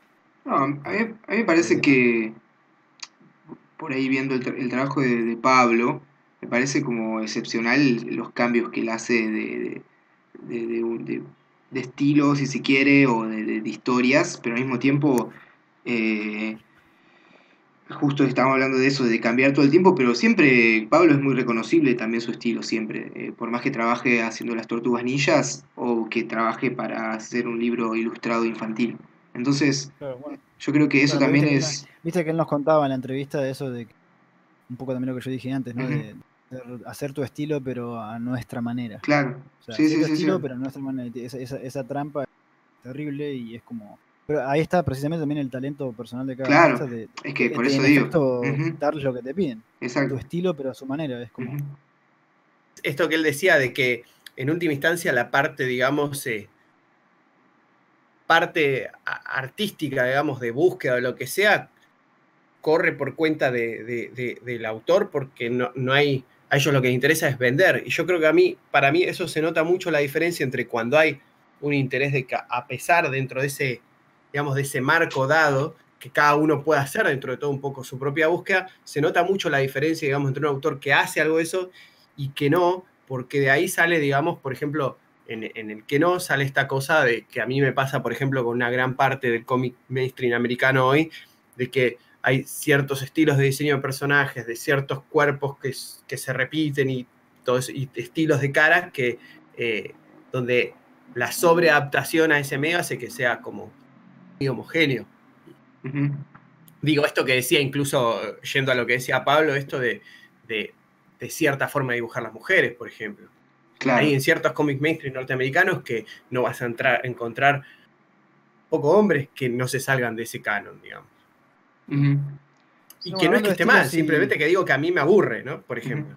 No, sí, no, no, no. Hablando de, estilo- de estilos y de distintos, este, mm, podemos pasar los lanzamientos, ¿no? Que hay de todo. Bueno, no hay mucho en, cantidad, pero sí que son distintos. en- Sí, sí, sí. Sí, es que creo muchas de las cosas, yo acá re- recorté bastante en cuanto, porque muchas cosas las anunciamos en, en como preventas en, en el programa anterior, Ah, de una. en- Ok, ok. que sal- salieron todas para, para esta- previa Ah, a la bueno. crack, digamos. Claro, bueno, Eh, yo Bueno, empiezo. pero digo, hay- A- amo- si querés lo podemos cortar este pedazo, pero eh, No, no, le mandamos así directo. listo. Eh, bueno, no sé qué les parece a ustedes. Bueno, lanzamientos tenemos primero de Editorial Deriva, eh, acá de con guiones de Pablo Montivero aquí presente y, y con dibujos de Luca Basalo salió, digamos, la segunda entrega de Gunvara, ¿no? que en este caso tiene un subtítulo que es La tribu perdida, Sí, eh, que no es una... Bueno, ya van a incluso el que, el que le interese ya van salieron algunas reseñas online también que ya cuentan en detalle de qué se trata, pero digo, no, no es que es el número 2 en el sentido de una continuación del primero, sino que es, es una historia nueva. Es una segunda entrega, pero es una historia nueva de leer también de forma aislada. Y, y, mm, después también salió eh, la, la sonrisa de Duchenne de mm, Damián Connelly, que está dibujada por él. Hacía muchos años él que no dibujaba por problemas de, de salud del, del brazo, de un, un accidente que tuvo hace mucho tiempo.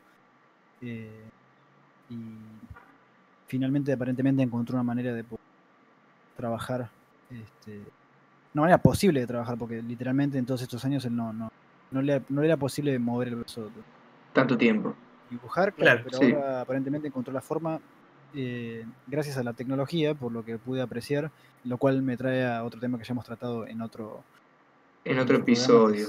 que es El Dibujo digital. vale, el dibujo digital y el todo vale, y el que se hace como se hace y el que, lo que importa es el resultado. En el caso de la sentencia de Duchenne acaba de salir, yo lo que he visto me gustó mucho y además tiene mucho de lo que él ya hacía antes, cuando él dibujaba, ¿no? Este. Es como que supo rescatar todo eso y traerlo, actualizarlo. Eh, y después salió eh, visitado, ¿no? No sé si querés hablar vos, Atos. Y bueno, sí, también salió visitado. Hablamos un poquito en el programa este. Es una especie de fanzine. Eh, Va, es una, sí, una publicación eh, que tiene varias, varios formatos. eh, en vez de estar engrampado, está enganchado con unos, con unos ganchitos y adentro hay como mucha información. Y es, es parte del trabajo que estoy haciendo yo de investigación sobre la historieta y sobre editar historieta. Así que. Así que bueno, eso, eso es de Editorial Deriva. Una de de, Deriva. guerreros, una de guerreros, una gótica y una este, de múltiples formatos, eh, tesis. sí, sí, sí. Exacto. Y, después también tenemos Contanos, Pablo. una alguien que ha sido invitada a este programa, que es Flora. Márquez, que para cuando, digamos, para el momento en que se haga este programa ya estará eh, seguramente en la calle, en este momento está la preventa, que es eh, Vasto Mundo, el libro... El, el libro, no Flora, que esperemos que no lo dejen en la calle. No, no, no, no, no.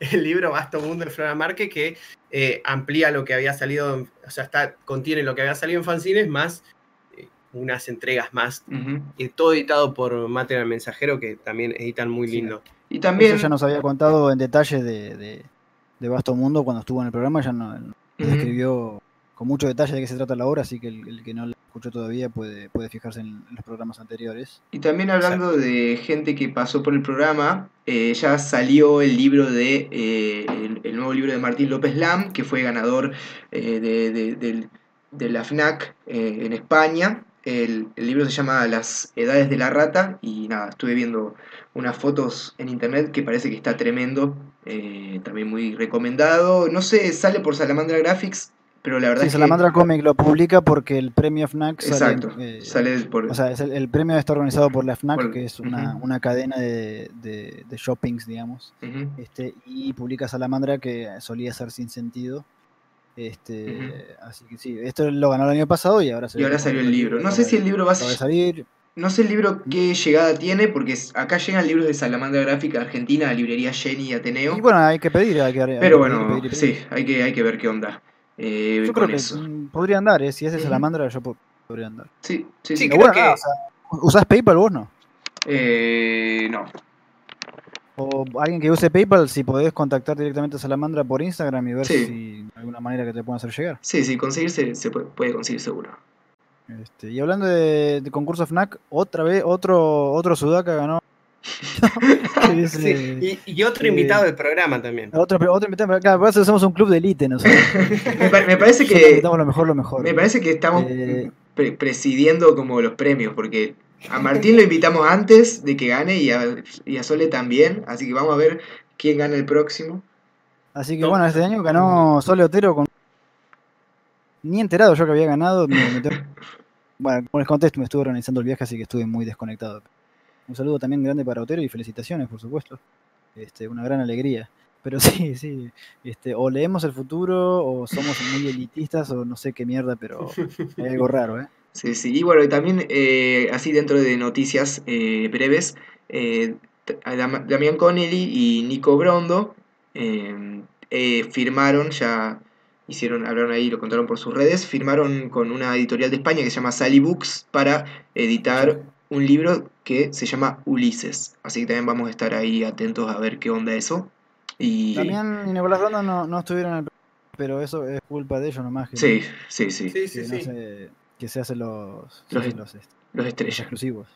Claro, sí, sí, sí. Sí, de hecho, Damián en el viaje dijo: Yo no estuve de protegido por- porque Porque no quisiste. no quisiste, claro. Sí, No, sí, sí, sí. Yo ya lo dije 400.000 veces, pero si no. Ya, ya, ya lo vamos a traer, lo vamos a traer cuando salga. Otra la arrastra. Sí, Sí, sí. sí.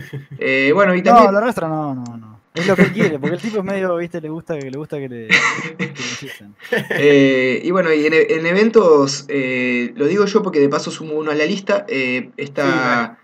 Bueno, es- va a haber una Comic Con en Pergamino, se llama Pergamino Comic Con, el 2 y el 3, Ah, de, novi- buenísimo. el 2 y el 3 de noviembre. Eh, también va, bueno, mi, en- viejo, mi viejo es de esa, mi viejo es de esa región, muy lindo lugar. Ah, sí, ah, mira, mis tíos son de ahí.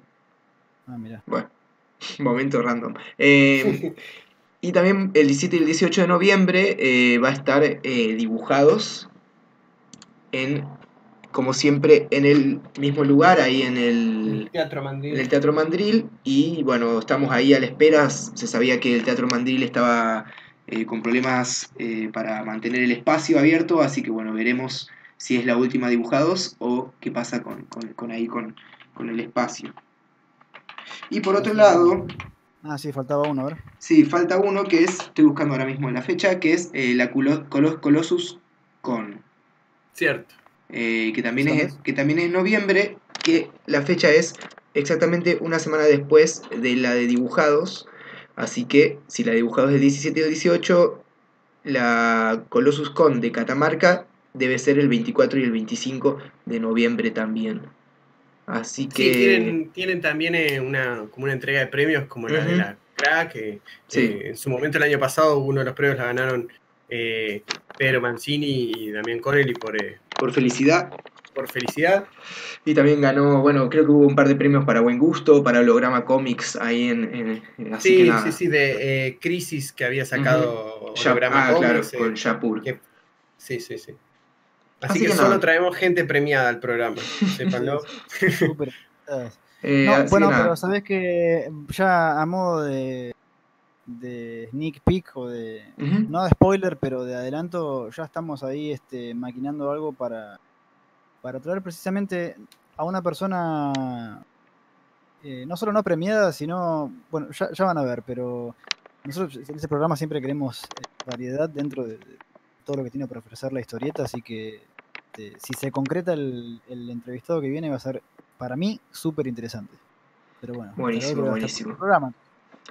Sí, sí, sí. Así que bueno, eso es todo por hoy. Eh, Podemos tirar, si quieren, la data de los talleres. Ah, tenemos los talleres, es verdad. Hay para talleres. Eh, ah, antes para agregar, eh, de- Deriva va a estar en dibujados y muy probablemente también en la Colossus. eh, aún eso no es muy seguro todavía, pero, pero bueno, nos, nos veremos también ahí por Buenos Aires. Bueno. con quien, quien se quiera acercar. Y en cuanto a talleres, eh, bueno, sigue el taller de creación de cómics de Damián Connelly los martes, de 18 a 20 horas, eh, acá en Córdoba, capital. Eh, el taller, bueno, empezó en abril, desde ahí se pueden ir sumando. obviamente lo dan en, en el espacio de, que, que- que gesta Damián, en espacioinfusión, arroba gmail.com, pueden ahí buscar toda la data. Sí, no, creo que no, los martes y los jueves tam- Sí. también. Eh, Sí, y después, ¿cómo va todo por 4 Nova, Pablito? Por Cuatro Novas seguimos con todos los talleres regulares de historieta para chicos, historieta adultos, manga, manga para chicos, dibujo para chicos, ilustración, fondos animación 2D. Y ahora abrimos uno nuevo de dibujo inicial los martes a las 10 de la mañana para gente que tiene horarios particulares de dibujo y uno nuevo de historieta para chicos los lunes a las 17. Ok, buenísimo. Y para la Información, entonces, en, la información para esto es en nebula. Cuatro, eh, Cuatro Nova oficial, sí. Ah, listo. o sea, Sí. ah, acá se autorizó. o sea, tengo el, el mail viejo.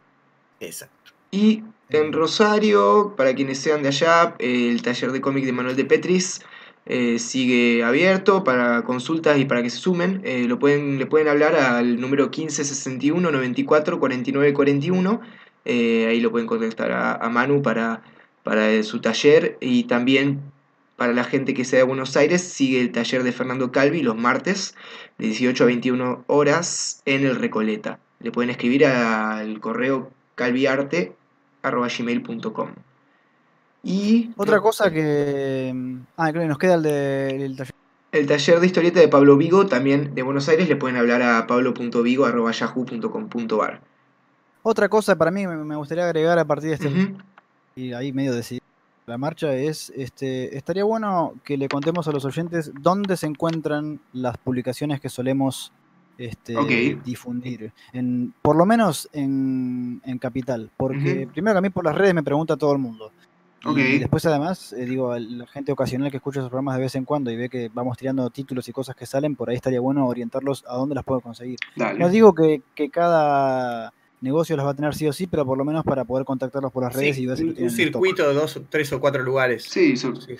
sí. Eh, bueno, en el caso de Deriva, Deriva, nosotros tenemos nuestras publicaciones, eh, ahí en estos lugares van a poder encontrar casi todas, en Buenos Aires, eh, en Punk Librería y en Fábrica de Historietas. Eh, Sí, me Punk- parece Punk se escribe con C. con C, P-U-N-C. Eh, Punk está en Villa Crespo y Fábrica está en, como, ¿dónde En el está? barrio de Congreso. En Barrio Congreso. Así que yo creo que en Buenos Aires esos son los dos puntos que por ahí tienen eh, la mayor cantidad de títulos nuestros. Sí, Eh, y después lo- los títulos por ahí más como Barnabas o las histori- historietas de aventura como Gumbara las van a encontrar eh, en Entelequia, en la revistería está Barnabas y Alud, por ejemplo, en todos los locales de la revistería. Eh, así que bueno, se pueden acercar. Y en Rosario eh, estamos en Craft Librería. Y en Córdoba pueden conseguir nuestras cosas en Crossover Comics. Listo. Bueno, Así alto que- circuito les adoramos. No se pueden quejar. No pueden preguntar. No, mentira, pueden preguntar. Las preguntas siempre déjenlas en los comentarios del programa o en nuestras redes sociales. Y de- también- de cada editorial. También acuérdense que pueden preguntar, así, mandarse y por ahí de- decir qué le gustaría que hablemos, si hay algún tema en algunos episodios que tocamos, pero le gustaría que hablemos más de eso, eh, mismo eh, nos pueden mandar ahí en los comentarios de YouTube y nosotros siempre leemos, contestamos y le damos me gusta. Un Sí. saludo a este muchacho que siempre deja un comentario. ¿Cómo se llama? Facundo Vázquez, Eh, sí, sí, un saludo. yo grande. le iba a mandar un saludo mismo porque lo vi de lejos en la crack y lo vi en la multitud. Así que le mando un Ah, saludo grande también.